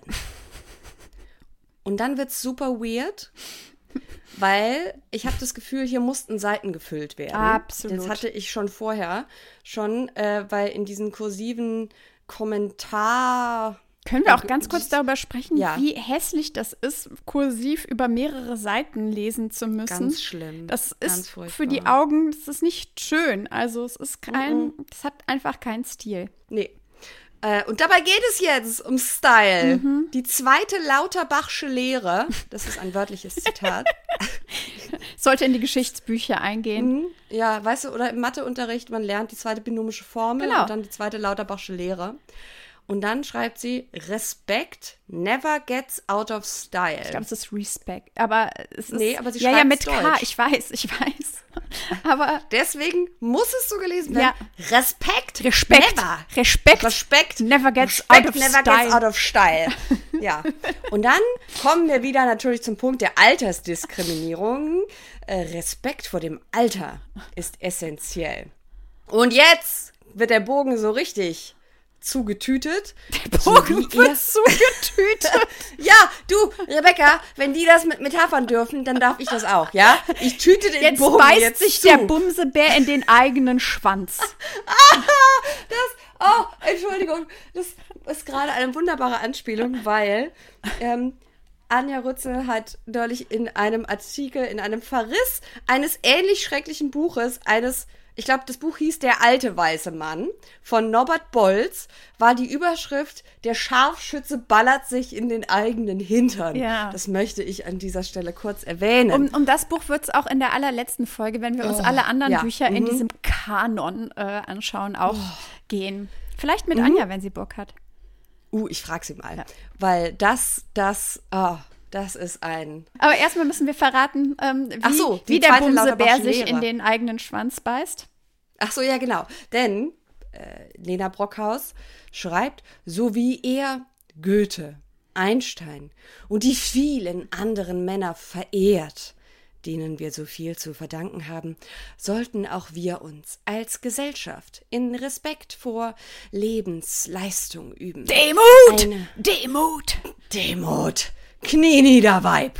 Eine im gesellschaftlichen Diskurs allzu oft verloren geglaubte Tugend. Oh, wo habe ich sie meine denn, meine Tugend? Ja, sorry. Oh, jetzt, ach, ich habe die wieder liegen lassen, Entschuldigung. Oh, es passiert mir so oft. Oh. Oh. Ah ja. Wow.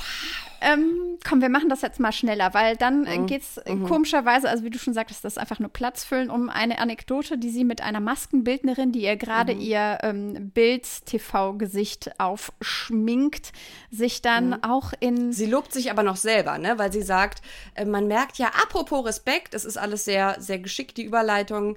ähm, wenn man, man sieht ja, wie jemand ist, wie er sich gegenüber Untergebenen äh, verhält. Guck, und ich schwatze ganz nett mit meiner Maskenbildnerin, deswegen bin ich natürlich auch feine, feine Kerlin. Nein, ein women, feiner Kerl. Women of the people. Mhm, genau, so ist es. Und dann äh, sagt die Maskenbildnerin, er ist einfach ein geiler Typ. Mhm. Weil äh, sie kennt ihn auch persönlich von früheren TV-Produktionen mhm. und da hätte sich der Heiner immer ganz äh, dünkellos mit dem Plebs mhm. abgegeben und, und dann erzählt sie was und ähm, und dann sagt sie, ich unterbreche ihren Redeschwall augenzwinkernd. Ew. Ja, also, oh. wenn sie sich ergießt in ihren Redeschwellen, dann ist es natürlich qualitativer Journalismus. Wenn es die Maskenbildnerin tut, dann ist es ein Regenschwall. Dann kann man das mit, mit einem Zwinky-Zwonky unterbinden. So, oh. jetzt halt's Maul. Ja. Jetzt lass mal wieder die richtige Frau reden. Ja, genau. Und dann erfahren wir aber noch, dass, weil sie fragt dann, sie fragt dann so nach dem Motto, na, knick, knack, äh, hat der Bumsebär viel gebumst äh, damals? Oder sie, sie sagt, ein ziemlicher Frauentyp soll er in seinem ersten Leben ja auch gewesen sein. Und daraufhin erklingt, erklingt, diese, diese Verbwahl macht mich völlig fertig in diesem ganzen Ding die Mädels, du hättest das früher mal erleben müssen. Das war ein Kampf um Heiner. Kann ich denen auch nicht verdenken. Er ist ja auch ein sehr charismatischer Mann. Und das ist für Nena das schönste Kompliment. nicht, Zitat, nicht der Punkt, mit dem Weiber hält, sondern die Sache mit dem respektvollen Umgang mit jedem. Zu fast noch biggeren Stretches Oh Gott. Kommen wir nun. Oh. Ein Mann, über den, ich meine, das sagt vielleicht auch einiges über mich aus. Ich kannte seinen mhm. Namen vorher nicht. Wolfgang Reitzle. Ich kannte ihn nur aus den Schlagzeilen zum Dieselskandal. Ja, ich musste das, diese Zusammenhänge erst googeln, weil sie uns aber auch an keiner Stelle in diesem Buch irgendwie erwähnt werden. Mhm. Aber er ist. Es geht weiter mit Car Guy. Wolfgang Reitzle. Schon alleine Kargei, ist denen nichts anderes eingefallen? Na, aber er redet ja auch über nichts anderes. Er redet ja nur über Autos. Es ist ein ganz fürchterlich grottelangweiliges Interview, was gleichzeitig es schafft, zutiefst unsympathisch zu sein. Äh, das zeigt sich auch gleich mit dem ausgewählten Zitat: Ich glaube nicht an eine völlig egalitäre Gesellschaft. Und das Interview führt Franka Lehfeld. Ich, was ich super seltsam finde, ist, wie sehr, wie oft sie darauf eingeht oder wie detailliert sie darauf eingeht, dass das hier jetzt kein Bär von einem Mann ist. Ja, Franka Liefeld findet ihn schon ein bisschen klein. Ja, ja, Mhm. Also und, das, das körperlich. auch wäre. Und ja. das findet sie, ähm, das kann sie nicht unkommentiert lassen, mhm. weil ein kleiner Mann ist ja erstmal in ihrem Bild einfach unmännlich. Und deswegen ja. muss sie betonen, dass er, obwohl er körperlich eher kleiner Statur ist, er natürlich ein ganz großer ist. Aber für genau. sie sind diese beiden Dinge, gehen erstmal nicht überein. Das lässt mhm. ja schon mal tief blicken. Tief blicken, genau. Ein Wie groß ist Christian Lindner eigentlich? Der ist ja auch kein Riese, oder? Also ich bin größer. Kann ich den jetzt sagen? What a flex. Äh, er, wird sich irgendwo zwischen dir und mir bewegen. Oh. Wir sind ja, ein, also ein größenmäßiges Christian sagen, Lindner Sandwich. Oh. Entschuldige. Warum? Oh. Oh. Ich glaube, das ist das Widerlichste, was ich je in meinem Leben gesagt habe. Ich kann es auch nur auf die Schlaflosigkeit zurückführen, die mich jetzt völlig abdrehen lässt und die seltsamsten Dinge in meinen Kopf lassen. Vor allem, Annika, wenn du wüsstest, ich wollte noch kurz Hotdog sagen, habe aber rechtzeitig die Kurve gekratzt und bin auf Sandwich umgeschwenkt, weil ich dachte, nee, das jetzt so viel ist.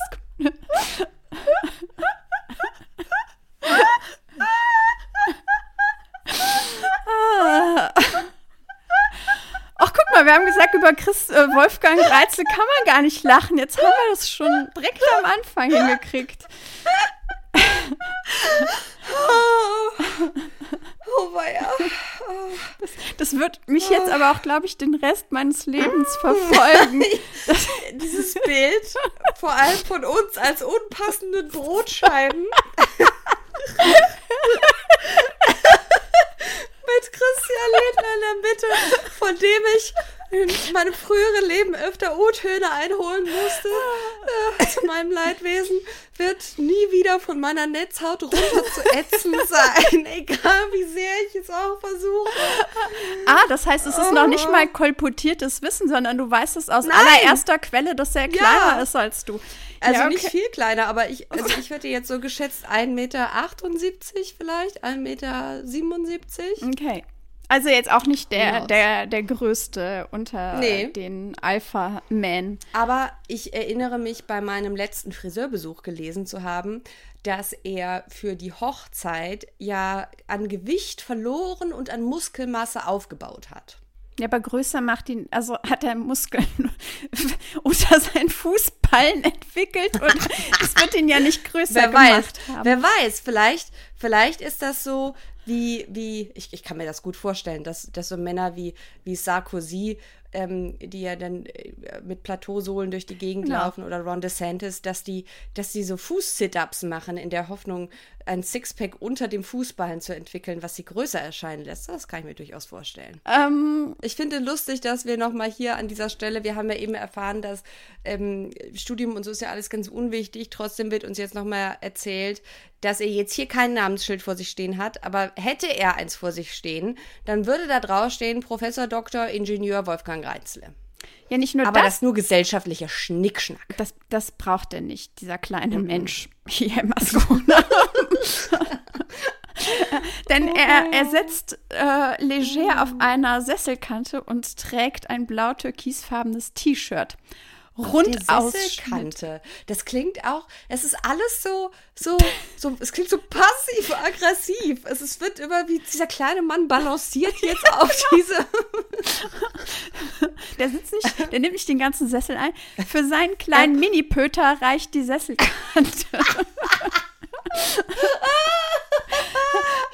Witzig ist auch die Beschreibung seines Outfits, die einfach nichts mit dem zu tun hat, wie er da abgebildet ist. Und ich habe am Null. Anfang noch gedacht, weil man sieht auch tatsächlich Interviewfotos, die teilweise aus dem Interviewkontext sind. Also mit mhm. Stefan Aust und mit Heiner Bremer. Da hat man Franka Lehfeld mit im Bild gesehen, genauso wie mhm. bei Nena Brockhaus und Mario Adolf. Hier sehen wir äh, Wolfgang Reitzle im, im Anzug auf den Fotos. Das Deswegen, fand ich spannend. Also das habe ich, ich habe mich gefragt, wonach, also ich hätte, ich würde unterstellen, dass hätten sich die Männer, die sie live getroffen haben, bereit erklärt, dazu auch mit ihnen im mhm. Foto gezeigt zu werden, dann hätten sie die Fotos auch abgedruckt.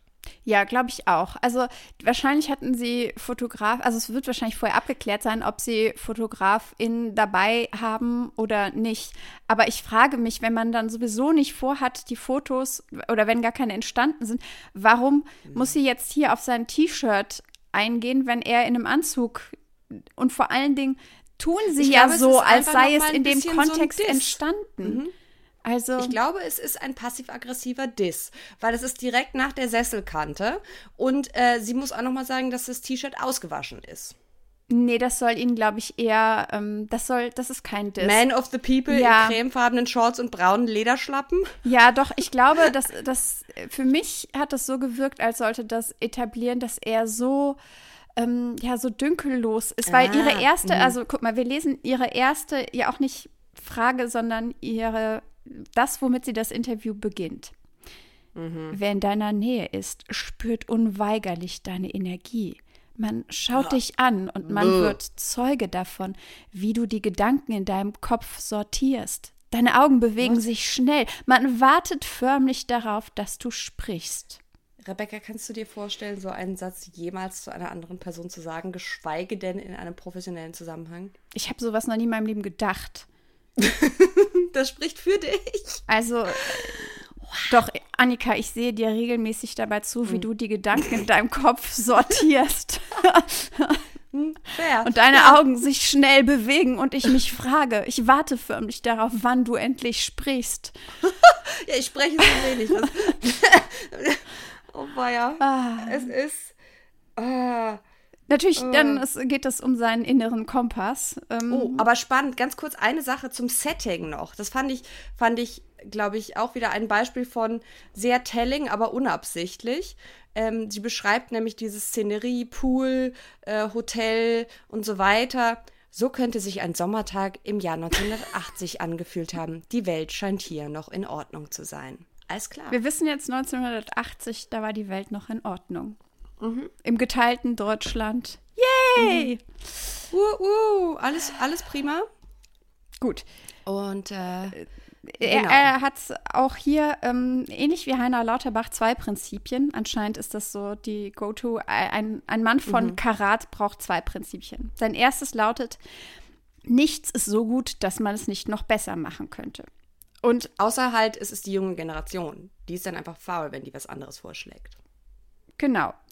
Und das äh, andere Prinzip ist, dass es, äh, äh, dass man eine gewisse Erdung braucht, dass man bescheiden ist und sich klar macht, das ist jetzt der mhm. Stand der Dinge, das ist noch kein Optimum. Ich verstehe. Ich habe noch eine Frage. Mhm. Vielleicht weißt du das. Ist dir das bayerische Sprichwort bekannt, äh, dass das noch nicht mal ein Sprichwort ist, sondern er sagt, das Streben nach Continuous Improvement, wie der, wie der Bayer sagt. What the fuck? Das, das müssten wir jetzt bayerisch, vielleicht gibt es auf bayerisch mehr Sinn. Continuous, ich kann es doch nicht mal im bayerischen Dialekt. Äh, ich kann. Kannst du Continuous Improvement mit einem bayerischen Dialekt sagen? Continuous Improvement? Nee, keine Das war super schlecht. Falls ihr das sagen könnt, Schickt es uns. Vor allem, aber Video, wie ihr das in die Kamera wir möchten das ja. Äh, nicht nur das, sondern zum einen das Streben nach Continuous Improvement, wie der Bayer sagt. Also, oder mhm. ist es nur Continuous ja. Improvement? Kon es nee, hört sich glaub, mehr ostdeutsch dazu. an. Ja, also ein, ein Audio davon auf Bayerisch, das machen wir in die nächste Folge, machen wir das in die Show Notes. Du mal das nein, ja. Na, siehst du, du kannst ja noch besser als ich. Ich kann es ja absolut nicht, aber mich ausprobieren es lassen. Beschränkt sich aber bei mir auf sehr, sehr wenige Wörter und wenn, wenn, ich, wenn ich mich zu sicher fühle, dann wird es versehentlich österreichisch. Also ich darf das, ich darf das gar nicht erst ausprobieren. Ähm, und, ich hätte es äh, auch mal besser oh. gelassen. Nein, es war Unterhaltungsgold, Rebecca. Wir müssen ja hier auch unter. Es ist ein schlimmes Interview und wir müssen es, wir müssen ja irgendwie was rausholen hier, ja? Und dabei haben wir nämlich noch einen weiteren, meiner Ansicht nach, rätselhaften Satz hier. Du bist ständig dabei, das noch Bessere zu suchen, was der Feind des Guten ist. was? Mhm, mhm, mhm, wer, wer ist der Feind des Guten? Ich oder das Bessere? Das, denke, Bessere. das Bessere ist gut. Aber warum ist das der Feind des Guten? Na, weil der, das Bessere das Gute nicht mehr gut genug aussehen lässt. Daher What? verhält sich das Bessere zum Guten feindlich. Das sind wie Magnete, die sich gegenseitig abstoßen. ähm, was wir nicht gemacht haben, eigentlich müssten wir das noch machen, ist vorne dran schieben, wer denn der gute Wolfgang Reitzle, abgesehen davon, dass er winzig ist, denn eigentlich ist. Weil das steht hier auch nirgends. Und beim ersten Lesen habe ich gedacht, das würde sich irgendwann erschließen, wer er eigentlich ist. Aber das mhm. erschließt sich gar nicht so richtig. Also er ist. einer der so, so, wie kann man sagen, so der deutschen Top-Manager. Genau. Äh, auf Vorstands-, Aufsichtsrats.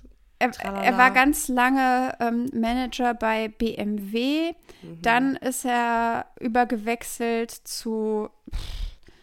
Ähm, wohin? Was zu Porsche? Uh, nee, ich glaube Porsche, das erzählt er doch dann. Porsche macht ihm ein Angebot. ja, er, ja, ja, aber er, irgendwann aber macht er glaube, ja noch er was. Er geht hin. doch dann zur Konkurrenz. Aber ich kenne mich mit Autos auch nicht so weiter aus. Ach, zu Ford. Genau, dann ist er zu Ford gewechselt. Er ist in diversen Aufsichtsräten drin oder beziehungsweise war in diversen Aufsichtsräten drin.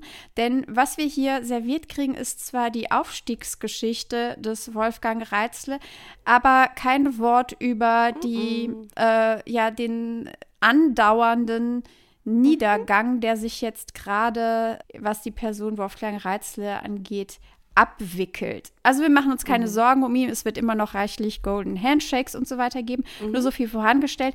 Wir äh, kriegen hier in einem Detail seine Aufstiegsgeschichte erzählt, die ich weiß nicht, wie es dir ging. Für mich ist das so ein bisschen, ich habe das alles gelesen mit der gleichen gelangweilten mhm. Spannung, wie ich beispielsweise auch so Serien wie Suits anschaue, die mir mittels Echt? dramatischer Musik immer klar machen wollen, dass diese krassen Deals jetzt und wird dieses äh, Unternehmen überleben oder nicht, dass es da immer um, um was ganz, ganz Wichtiges geht und alle sind so super investiert und in ihren besten maßgeschneiderten Anzügen, aber im Endeffekt gucke ich das und denke mir so, ja, ich sehe, dass mir suggeriert werden soll, dass es hier um viel geht und dass mit Musik und, und Tränen und so Spannung aufgebaut werden sollte. Aber im Endeffekt geht es um die Frage, ob superreiche Leute noch reicher werden oder ein bisschen weniger reich. Und mhm. das packt mich nicht.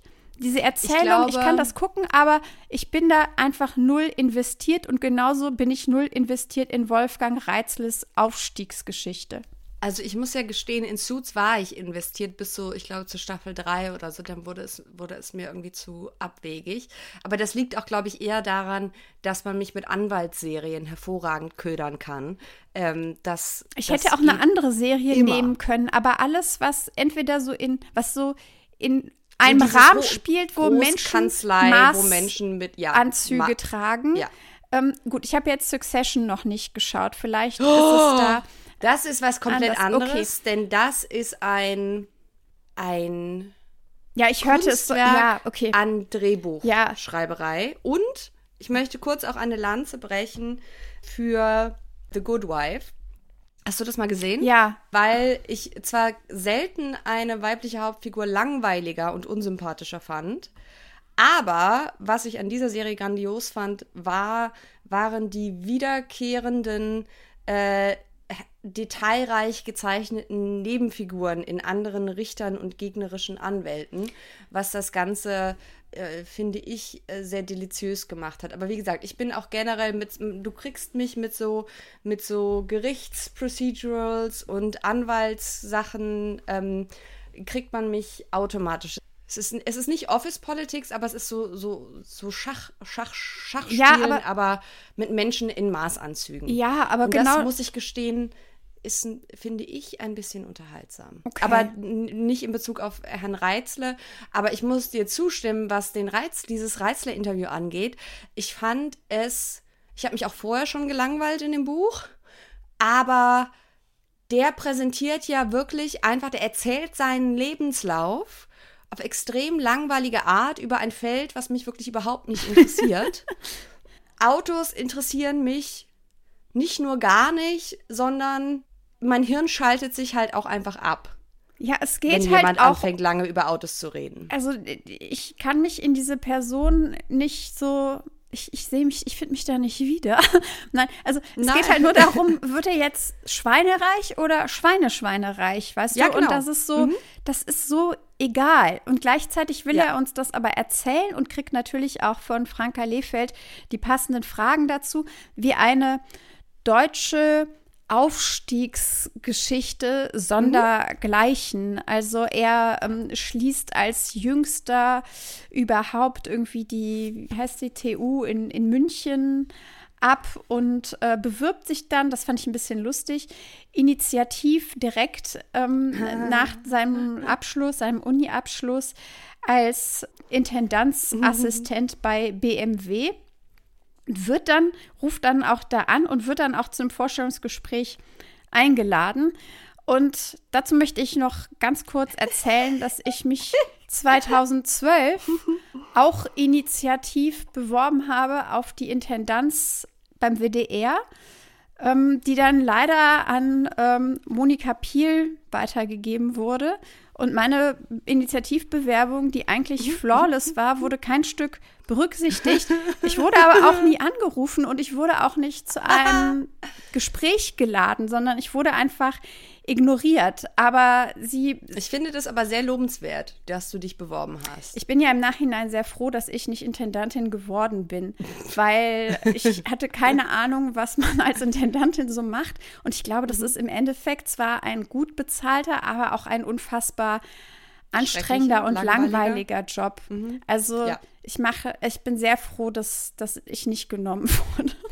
ja. Aber mhm. ähm, nur, ich wollte nur sagen, also sich initiativ auf hohe Posten zu bewerben, kann man machen, aber man kann nicht wie Wolfgang Reitzel davon ausgehen, dass das der Grundstein für irgendetwas ist, weil bei mir hat sich das einfach versandet. Ich habe da nie wieder was von gehört. Ich hoffe dann mhm. natürlich, dass bei jeder neuen Intendantenbesetzung meine Bewerbung vielleicht noch mal angeschaut wird, weil ich jetzt gerne einfach sagen würde, nee, danke Leute, ich habe mich weiterentwickelt. Ich, ich möchte diesen Job nicht mehr machen.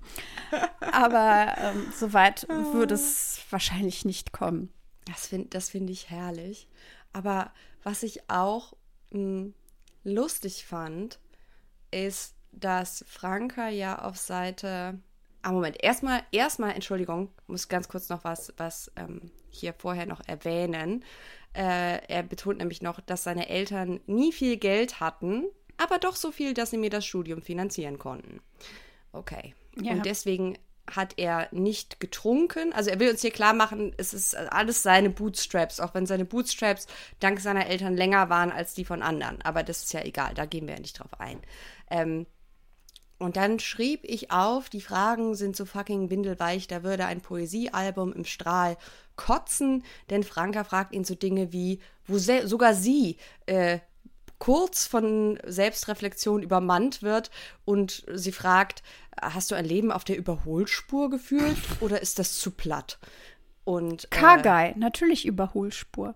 Das ist eine Autometapher. Gaspedal, äh, ja, es ist alles sehr, sehr unangenehm und auch sehr altertümlich wieder, denn Franka fragt ihn, ob er denn nicht wie andere auch mal einen über den Durst getrunken habe als Student. Und hat er aber natürlich nicht, weil er fleißig und arbeitsam war wie eine deutsche Arbeitsbiene. Genau, und, und Haschisch, das haben andere in WGs gemacht. Das war aber nicht In alternativen Ding. Kreisen und das war aber gar nicht seine Welt, schockierenderweise. Mhm. Aber ihre Antwort auf diese Anekdote der Initiativbewerbung ist auch, also sie sagt nämlich dann, Heute möchte im Grunde jeder studieren und vom Hörsaal aus direkt in eine Führungsposition einsteigen. Was ähm. Ähm, extrem seltsam ist, weil sie uns ja vorher mhm. erzählt hatte, niemand möchte eigentlich arbeiten. Mehr arbeiten. Und außerdem ist es ja auch genau das, das was Reitzler das, auch wollte. Ja. Also er wollte ja vom direkt vom Studium in eine Führungsposition einsteigen. Also was ist, ist das ist es vielleicht mehr eine Anmerkung als eine Frage, mhm. Frank. Und also man könnte ja auch argumentieren mit Hinblick auf ihren eigenen Lebenslauf, dass sie jetzt zwar nicht direkt in eine Führungsposition eingestiegen ist, aber innerhalb von, mhm. von was, von zwei Jahren oder so, mhm. ähm, jedenfalls keine. Zur Chefreporterin keine, ernannt wurde und dieser ja. Posten wurde für sie gemacht. Ja. Ne? Also, also äh, ja, ja, ja. Aber nein, das, das sei den anderen jedenfalls nicht gegönnt. Man muss ganz mhm. unten anfangen nicht unbedingt ganz unten, aber ich würde jetzt mal sagen, ungefähr mhm. in der Mitte hat dann auch Wolfgang Reitzel angefangen, weil er ist natürlich nicht äh, davon abgesehen, dass es keinen Assistenten der Geschäftsführung oder des Aufsichtsrats oder was auch mhm. immer gegeben hat, musste er sich da erstmal hocharbeiten. Mhm. Auf Kosten natürlich jeglicher Work-Life-Balance, aber das ist ja eh nichts für so einen stahlharten Mann wie er. Zierlichen Mann. Mhm. Ähm, ja. Dann hat er irgendwann in der, ja, ist das Produktentwicklung oder jedenfalls in der Entwicklung mhm. gearbeitet und hat von so viel zur Verstrickung auch äh, mhm. der Automobilindustrie und der Politik, mhm. hat vom damaligen Ministerpräsidenten Franz Alter. Josef Strauß eine Ausnahmegenehmigung für bayerische Landstraßen gegeben. Aha. Zwischen 22 und 2 Uhr also als italienische Restaurants schon längst zu waren, durfte Wolfgang Reitzler auf bestimmten Landstraßen besonders schnell fahren. Mit, soweit ich das verstanden habe, noch nicht zugelassenen Autos? Genau. Ja, läuft, ne? Also, das, also nichts auszusetzen. Dieses ganze Ding macht eigentlich auch wirklich klar, wie tief Automobillobby und ja, Politik, Politik. miteinander mhm. verwoben sind. Dann ist er natürlich der Typ, der den Abschlussball seiner Tochter verpasst hat, weil mhm. er zu dem Zeitpunkt, also genau, es wird uns erzählt wie so eine Art Krimi. Wechselt mhm. er von BMW zu Porsche oder nicht? Wenn ihr euch für so Wirtschaftskrimi-Dinge interessiert, dann lest ein Buch, aber nicht dieses, weil es also ich, es ist ich, sterbenslangweilig. Es ist wirklich langweilig und nochmal, es geht nur darum, ob ein reicher Typ noch reicher wird oder reich bleibt und danach noch reicher wird. Das sind, das sind mhm. die Stakes. Und wie wir eigentlich genau. gelernt haben beim Storytelling, das sind keine Stakes, mit denen man eigentlich die Leute kriegt. Mhm. Also nee. super low. Also uns zumindest nicht. Ich möchte ganz kurz noch einschieben. Du hattest, glaube ich, in der ersten Folge schon erzählt, dass ja ganz oft von Charaktermenschen ja. oder von Ausnahmemenschen die Rede ist. Und ich, hier gibt es einen sehr, mh, hm, ja, sehr telling äh, kursiven Einschub in dem Franka mit, ja, äh, sagen wir mal, ich, also es ist wieder so ein klassischer Moment von, sie ist so kurz davor, etwas zu verstehen und stoppt dann aber ganz kurz vor dem Überqueren der Ziellinie und macht eine harte Kehrtwende. Ich möchte einfach kurz vorlesen, ja? Wolfgang Reitzle ist ein Charaktermensch. Wer ihm zum ersten Mal begegnet, erhält zur Begrüßung einen höflichen, aber distanzierten Handschlag. Er ist in keiner Weise ein Ist das ein High Five? Mm, nee, ich glaube, das ist ein Händedruck. Aha, ich weiß nicht, wie ein nicht distanzierter Händedruck ist. Vielleicht, wenn man dann noch die andere Patschehand oben drauf klatscht. Aber ein Handschlag, das ist so. Okay. Aber Handschlag, ne, ne, das machen Geschäftsmänner so die, die besiegeln Dinge mit einem Handschlag. Okay. Ich glaube, das soll entschlossen werden. Okay, okay. Er ist in keiner Weise ein überheblicher oder arroganter Mann, aber er verschenkt sich und seine Aufmerksamkeit nicht. Ihn umgibt die Aura eines Menschen, der genau weiß, wer er ist und wohin er in jenem Moment will. Gesellschaftliche oder strukturelle Konventionen wirken auf die Entfaltung dieser Spezies hemmend bis toxisch. Sie ist mit einem Selbstverständnis versehen, das Türen öffnet und Wege ebnet ohne Umwege. Was Franka hier besch beschreibt, ist ein Mensch in einer extremen Machtposition, der deswegen halt seinen Willen kriegt und dem sich deswegen Türe öffnen. Und zwar nicht wegen seiner fucking Aura, sondern wegen seines verdammten Jobs. Doch wegen seiner Spezies. Du verstehst, mhm. das, ah, was ja. sie uns mhm. auch klar machen wollen, ist ja auch, das ist ja, das ist ja, die, das ganze Buch ist ja, dass sie so die vom Aussterben bedrohte Art, die es zu schützen gilt. Das heißt, eigentlich sind die ja auch alle geborene Führer. Mir ist klar, wie schlimm das klingt, aber ja, mhm. ja, aber genau das, das, das sind geborene und, Führer. Und was ich so irre finde, und hier ist wieder, ne, in sich überhaupt keine Logik in der Erzählung, die sie uns hier vortragen. Äh, Franka muss jetzt nochmal uns kursiv klar machen, dass es gar nicht arrogant war oder überheblich, sich äh, direkt an den Vorstand zu wenden. Mit Überheblichkeit hatte dies nichts zu tun. Hat ja auch keiner gesagt, ne? Aber auch hier finde ich es bezeichnend, dass sie das nochmal betont. Es ist so ähnlich wie ich möchte ganz kurz Stefan sagen, Aust. meine Initiativbewerbung beim WDR hatte sehr viel mit Überheblichkeit zu tun, just for the record.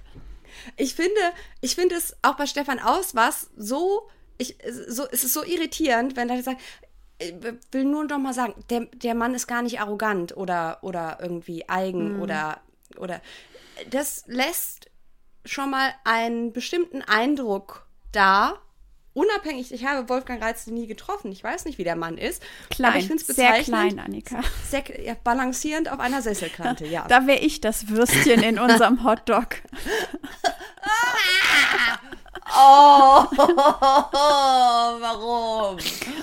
Oh, oh.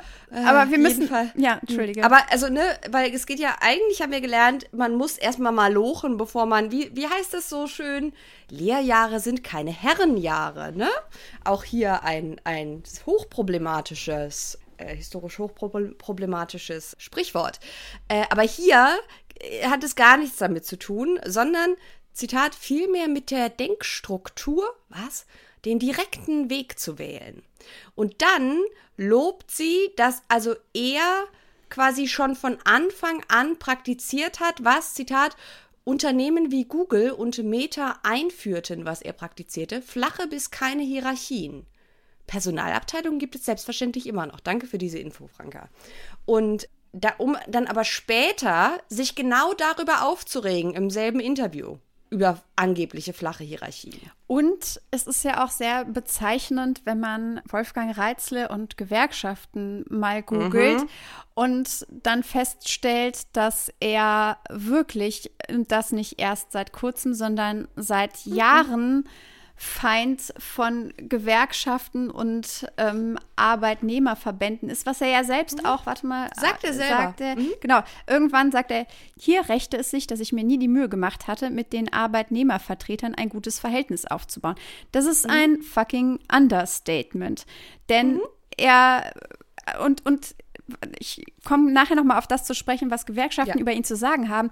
Aber so ein pseudo-flache Hierarchieführungsstil, wie ihn ja tatsächlich ja, ich würde schon sagen, dass das modisch ist, auch gerade in Startups und so weiter aufzuführen und gleichzeitig aber Feind von Gewerkschaften zu sein. Das ist auch was, was wir beispielsweise, mir fallen jetzt mhm. nur äh, Beispiele aus den Podcasting-Unternehmen ein, mhm. aber ähm, was so ein bisschen auch den Fall von ähm, Gimlet Media mhm auch der Chef, der immer mal wieder vorbeischaut in den Podcasts und alle äh, sind Buddy Buddies und so weiter. Und dann mhm. kommt raus hinter den Kulissen, dass äh, die Zugpferde dieses ganzen Unternehmens extrem krass untergebuttert haben und G Gewerkschaftsgründungen verhindert haben und all diese Dinge. Das ist auch so ein bisschen typisch. Also man macht einen auf flache Hierarchien, mhm. weil man schon in ja. dieser gewissen Machtposition drin mhm. ist die genau. einem niemand streitig machen kann und man dann mit nach außen den Eindruck erweckt, ja, hier sind super Arbeitsbedingungen und der Chef ist Wir ja. sind eine Familie. Genau, eine Familie. Und das ist aber ein Ausbeutungsmechanismus, ja. weil für die Familie macht man sich auch noch mal eher krumm als für mhm. den Arbeitgeber. Und da geht man auch, man geht ja auch nicht hausieren mit dem, was in der Familie so passiert. Das bleibt ja hinter verschlossenen Türen. Genau. Mhm. Also auf der einen Seite äh, vorgegebene flache Hierarchien und auf der anderen Seite äh, immer nach unten treten und Gewerkschaften und ähm, Arbeitnehmervertreter klein halten. Und das ist, ja, das ist das, wofür dieser Führungsstil des Wolfgang Reitzles steht. Das Problem, also wollen wir noch mehr über ihn sagen, weil eigentlich denke ich mir, mhm. pff, es ist relativ egal, was ich irgendwie wichtig finde, ist, dass uns das hier als große Erfolgsgeschichte erzählt wird, ja. wie viele Millionen er als Abfindungssumme zum Beispiel bekommen hätte, ausgeschlagen hat, weil er dann zur Konkurrenz, also zu Ford gewechselt ist Und ähm, dann vielleicht auch noch für die ein oder andere wichtig zu wissen, dem Boulevard ist er natürlich auch als der Ehemann von Nina Ruge, der ZDF mhm. Leute heute, alles wird gut, Tante bekannt sie äh, Franka unter ja, das habe ich, ich muss das googeln, weil ich dachte, oh, die Frage liest sich so, als hätte das als Affäre begonnen. Das steht aber da nicht drin. Und zwar, du bist Vater von zwei Töchtern, hattest eine Ehefrau, hast dann Nina kennengelernt. Mhm. Wiefern hattest du Zeit für dieses Privatleben? Ich habe geschaut, also Nina hatte er kennengelernt, als er noch mit Ehefrau Nummer 1 verheiratet war. Ehefrau mhm. Nummer 1 übrigens, die namenlos bleibt, die, von der er aber auch sagt, dass die äh, Arbeitsspaltung, äh, Arbeitsspaltung, Aufteilung, das klingt ein bisschen weniger spalterig, aber ähm, mhm. Arbeitsaufteilung der beiden vorsah, dass er 100 Prozent Überstunden alles gemacht hat, bis auf zwei Jahre im Leben, wo er irgendwie Schichtarbeit, also als Schichtleiter natürlich ähm, tätig war und da hin und wieder ein paar Stunden mit seinen Kindern verbracht hat, war das alles hundertprozentig sie und die Aufgabe von Nannies, die Kinder großzuziehen, mhm. was aber natürlich auch nicht anders möglich gewesen wäre in seinem Job. Jedenfalls hat er dann Nina Ruge ähm, kennengelernt, sich von Ehefrau Nummer eins scheiden lassen und dann Ehefrau Nummer zwei dann irgendwann später geheiratet. Das, das ist seine persönliche Geschichte dann wollte ich mal wissen, weil mir das alles so komisch vorkommt und ich im Gegensatz zu dir aber den Namen im Zusammenhang mit dem Dieselskandal nicht so auf dem Schirm hatte. Also mir sagte er wirklich gar nichts, aber ich verfolge mhm. auch News aus der Wirtschaft irgendwie nicht so aufmerksam, wie ich das Same. eigentlich tun sollte. Mhm. Jedenfalls bin ich dann auf einen sehr interessanten Artikel gestoßen vom Handelsblatt aus dem Juni 2022, also kein mhm. Jahr alt. Und beim Lesen dachte ich, hm, das ist aber jetzt ein sehr anderes Bild als das, mhm. was uns ähm, Franka Lehfeld hier zeichnen möchte. Ähm, dazu sage ich noch mal in diesem kursiv geschriebenen Teil sagt sie über ihn auch noch das Lebensmotto, der Erfolg, die Erfahrung, die Medien. Alles rückt hinter einen Schleier in den Hintergrund. Wolfgang Reitzle ist trotz seines einzigartigen Erfolgs und des Applauses seiner Umwelt immer Mensch geblieben. Die Wirtschaftswoche hat ihn einen narzisstischen Machttypen genannt. Das Handels Die Wirtschaftswoche. Yes. Handelsblatt schrieb über ihn. Soll ich jetzt mal diesen ganzen, das ist ein mhm. längerer Riemen, aber ja. ich finde, man braucht so ein bisschen es so eine Gegenerzählung. Sich. Mhm. Also ja. es ist, wie gesagt, ein, wir können den Artikel gerne in den Show Notes Genau, lass, lass ihn uns verlinken. Es geht, kurz Kontext, Reitzel ist Aufsichtsrat bei Continental und der Dieselskandal, der angefangen 2015, der angefangen hat 2015, mhm. äh, zieht sich ja eben seit Jahren, weil immer mehr Infos zutage kommen. Das ist jetzt nur ein Ausschnitt.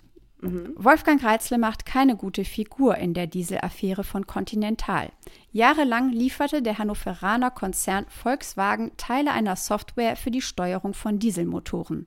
Volkswagen manipulierte damit Millionen von Motoren so, dass sie im Straßenverkehr mehr Abgase ausstießen als erlaubt. 2021 hatte die Affäre Volkswagen schon mehr als 30 Milliarden Euro gekostet. Reitzle hatte aber keine Ahnung, wie hoch das Risiko für oh. Continental sein würde.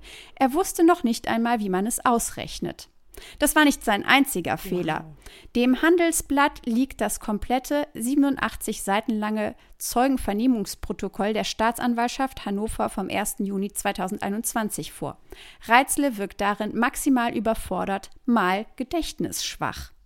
Jahrelang hat Reitzle so getan, als bestehe für Continental in der Dieselaffäre kaum Gefahr. Nun zeigen interne Dokumente, dass der Aufsichtsratsvorsitzende schon 2016 über die mögliche Straftaten gegen Conti-Mitarbeiter informiert wurde. Reitzle gerät in Erklärungsnot. Mhm. Dabei galt er lange als unantastbar. Das Manager-Magazin nannte Reitzle einmal den Leonardo DiCaprio der deutschen Wirtschaftswoche. Wow. Lebst du noch? Ich bin gerade, ich habe einen Out-of-Body-Experience, als du Leonardo ja. gesagt hast. Das Gefühl, meine Seele hat kurz meinen Körper verlassen. Den Leonardo DiCaprio oh. der deutschen Wirtschaft. Ich frage mich, warum haben die sich das Vielleicht, entgehen so lassen? Ist. Who knows? Ja, aber warum haben die beiden das links liegen lassen und haben das nicht schon ganz vorne reingeschrieben? Ich glaube, das liegt daran, dass man dazu äh, ein bisschen hätte recherchieren müssen. Und ich glaube, wir haben gemerkt, dass so wenig Arbeit wie nur menschenmöglich in dieses Pamphlet geflossen ist. Also ein Typ, der durchaus äh, mehr zu erzählen hätte als seine bloße Erfolgsgeschichte, mhm. weil er ordentlich Dreck am Stecken hat und seit Jahren mhm. beteiligt ist, Dinge zu vertuschen, Dinge zu mhm. vergessen und mhm. ähm, seine eigenen Fehler nicht einzugestehen. Mhm. Ja, lass uns Dafür, ein Podest für ja. ihn bauen. Mhm. Ja. Ja, also ein, ein ganz großer Symp Sympathieträger. Eieiei. Und ich fand auch bezeichnend, er bezeichnet als den größten Fehler seines Lebens, dass er ausgeplaudert hat, dass er zu Porsche wechseln wollte, bevor er es BMW erzählt hat. Das ist der größte Fehler seines Lebens. Mhm. So, mit Blick auf die Uhr. Oh, ja. Ähm, wir sind nicht ganz so weit gekommen, wie wir dachten, aber es ist schon wieder sehr, sehr äh, lang.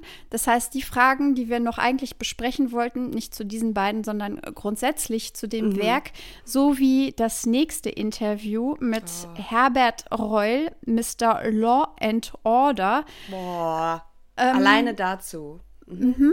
Das folgt demnächst. Wir haben dazu einen very special Guest auftreiben mhm. können, weil wir beide festgestellt haben, wir sind, wie heißt das, in over our shoulders oder in over our heads. Ja, genau. Weil es ist richtig, richtig übel. Deswegen mhm. haben wir eine Person gefunden, die diese an, ganze Übelkeit nicht mhm. nur mit uns durchdringt, sondern auch für und mit uns einsortiert. Mhm. Das alles dann in der Folge 4 von Alte Weise Männer. Danke wie immer, dass ihr uns zugehört und mit uns gelitten habt. Hoffentlich war es auch ein bisschen unterhaltsam. Und äh, weil wir wollen ja möglichst viele Menschen mit in den Abgrund schauen lassen. Das ist unsere Mission. Wir könnten auch ein, ein Rebranding machen und unseren Podcast den deutschen Schlund nennen. Deep Throating den deutschen Schlund.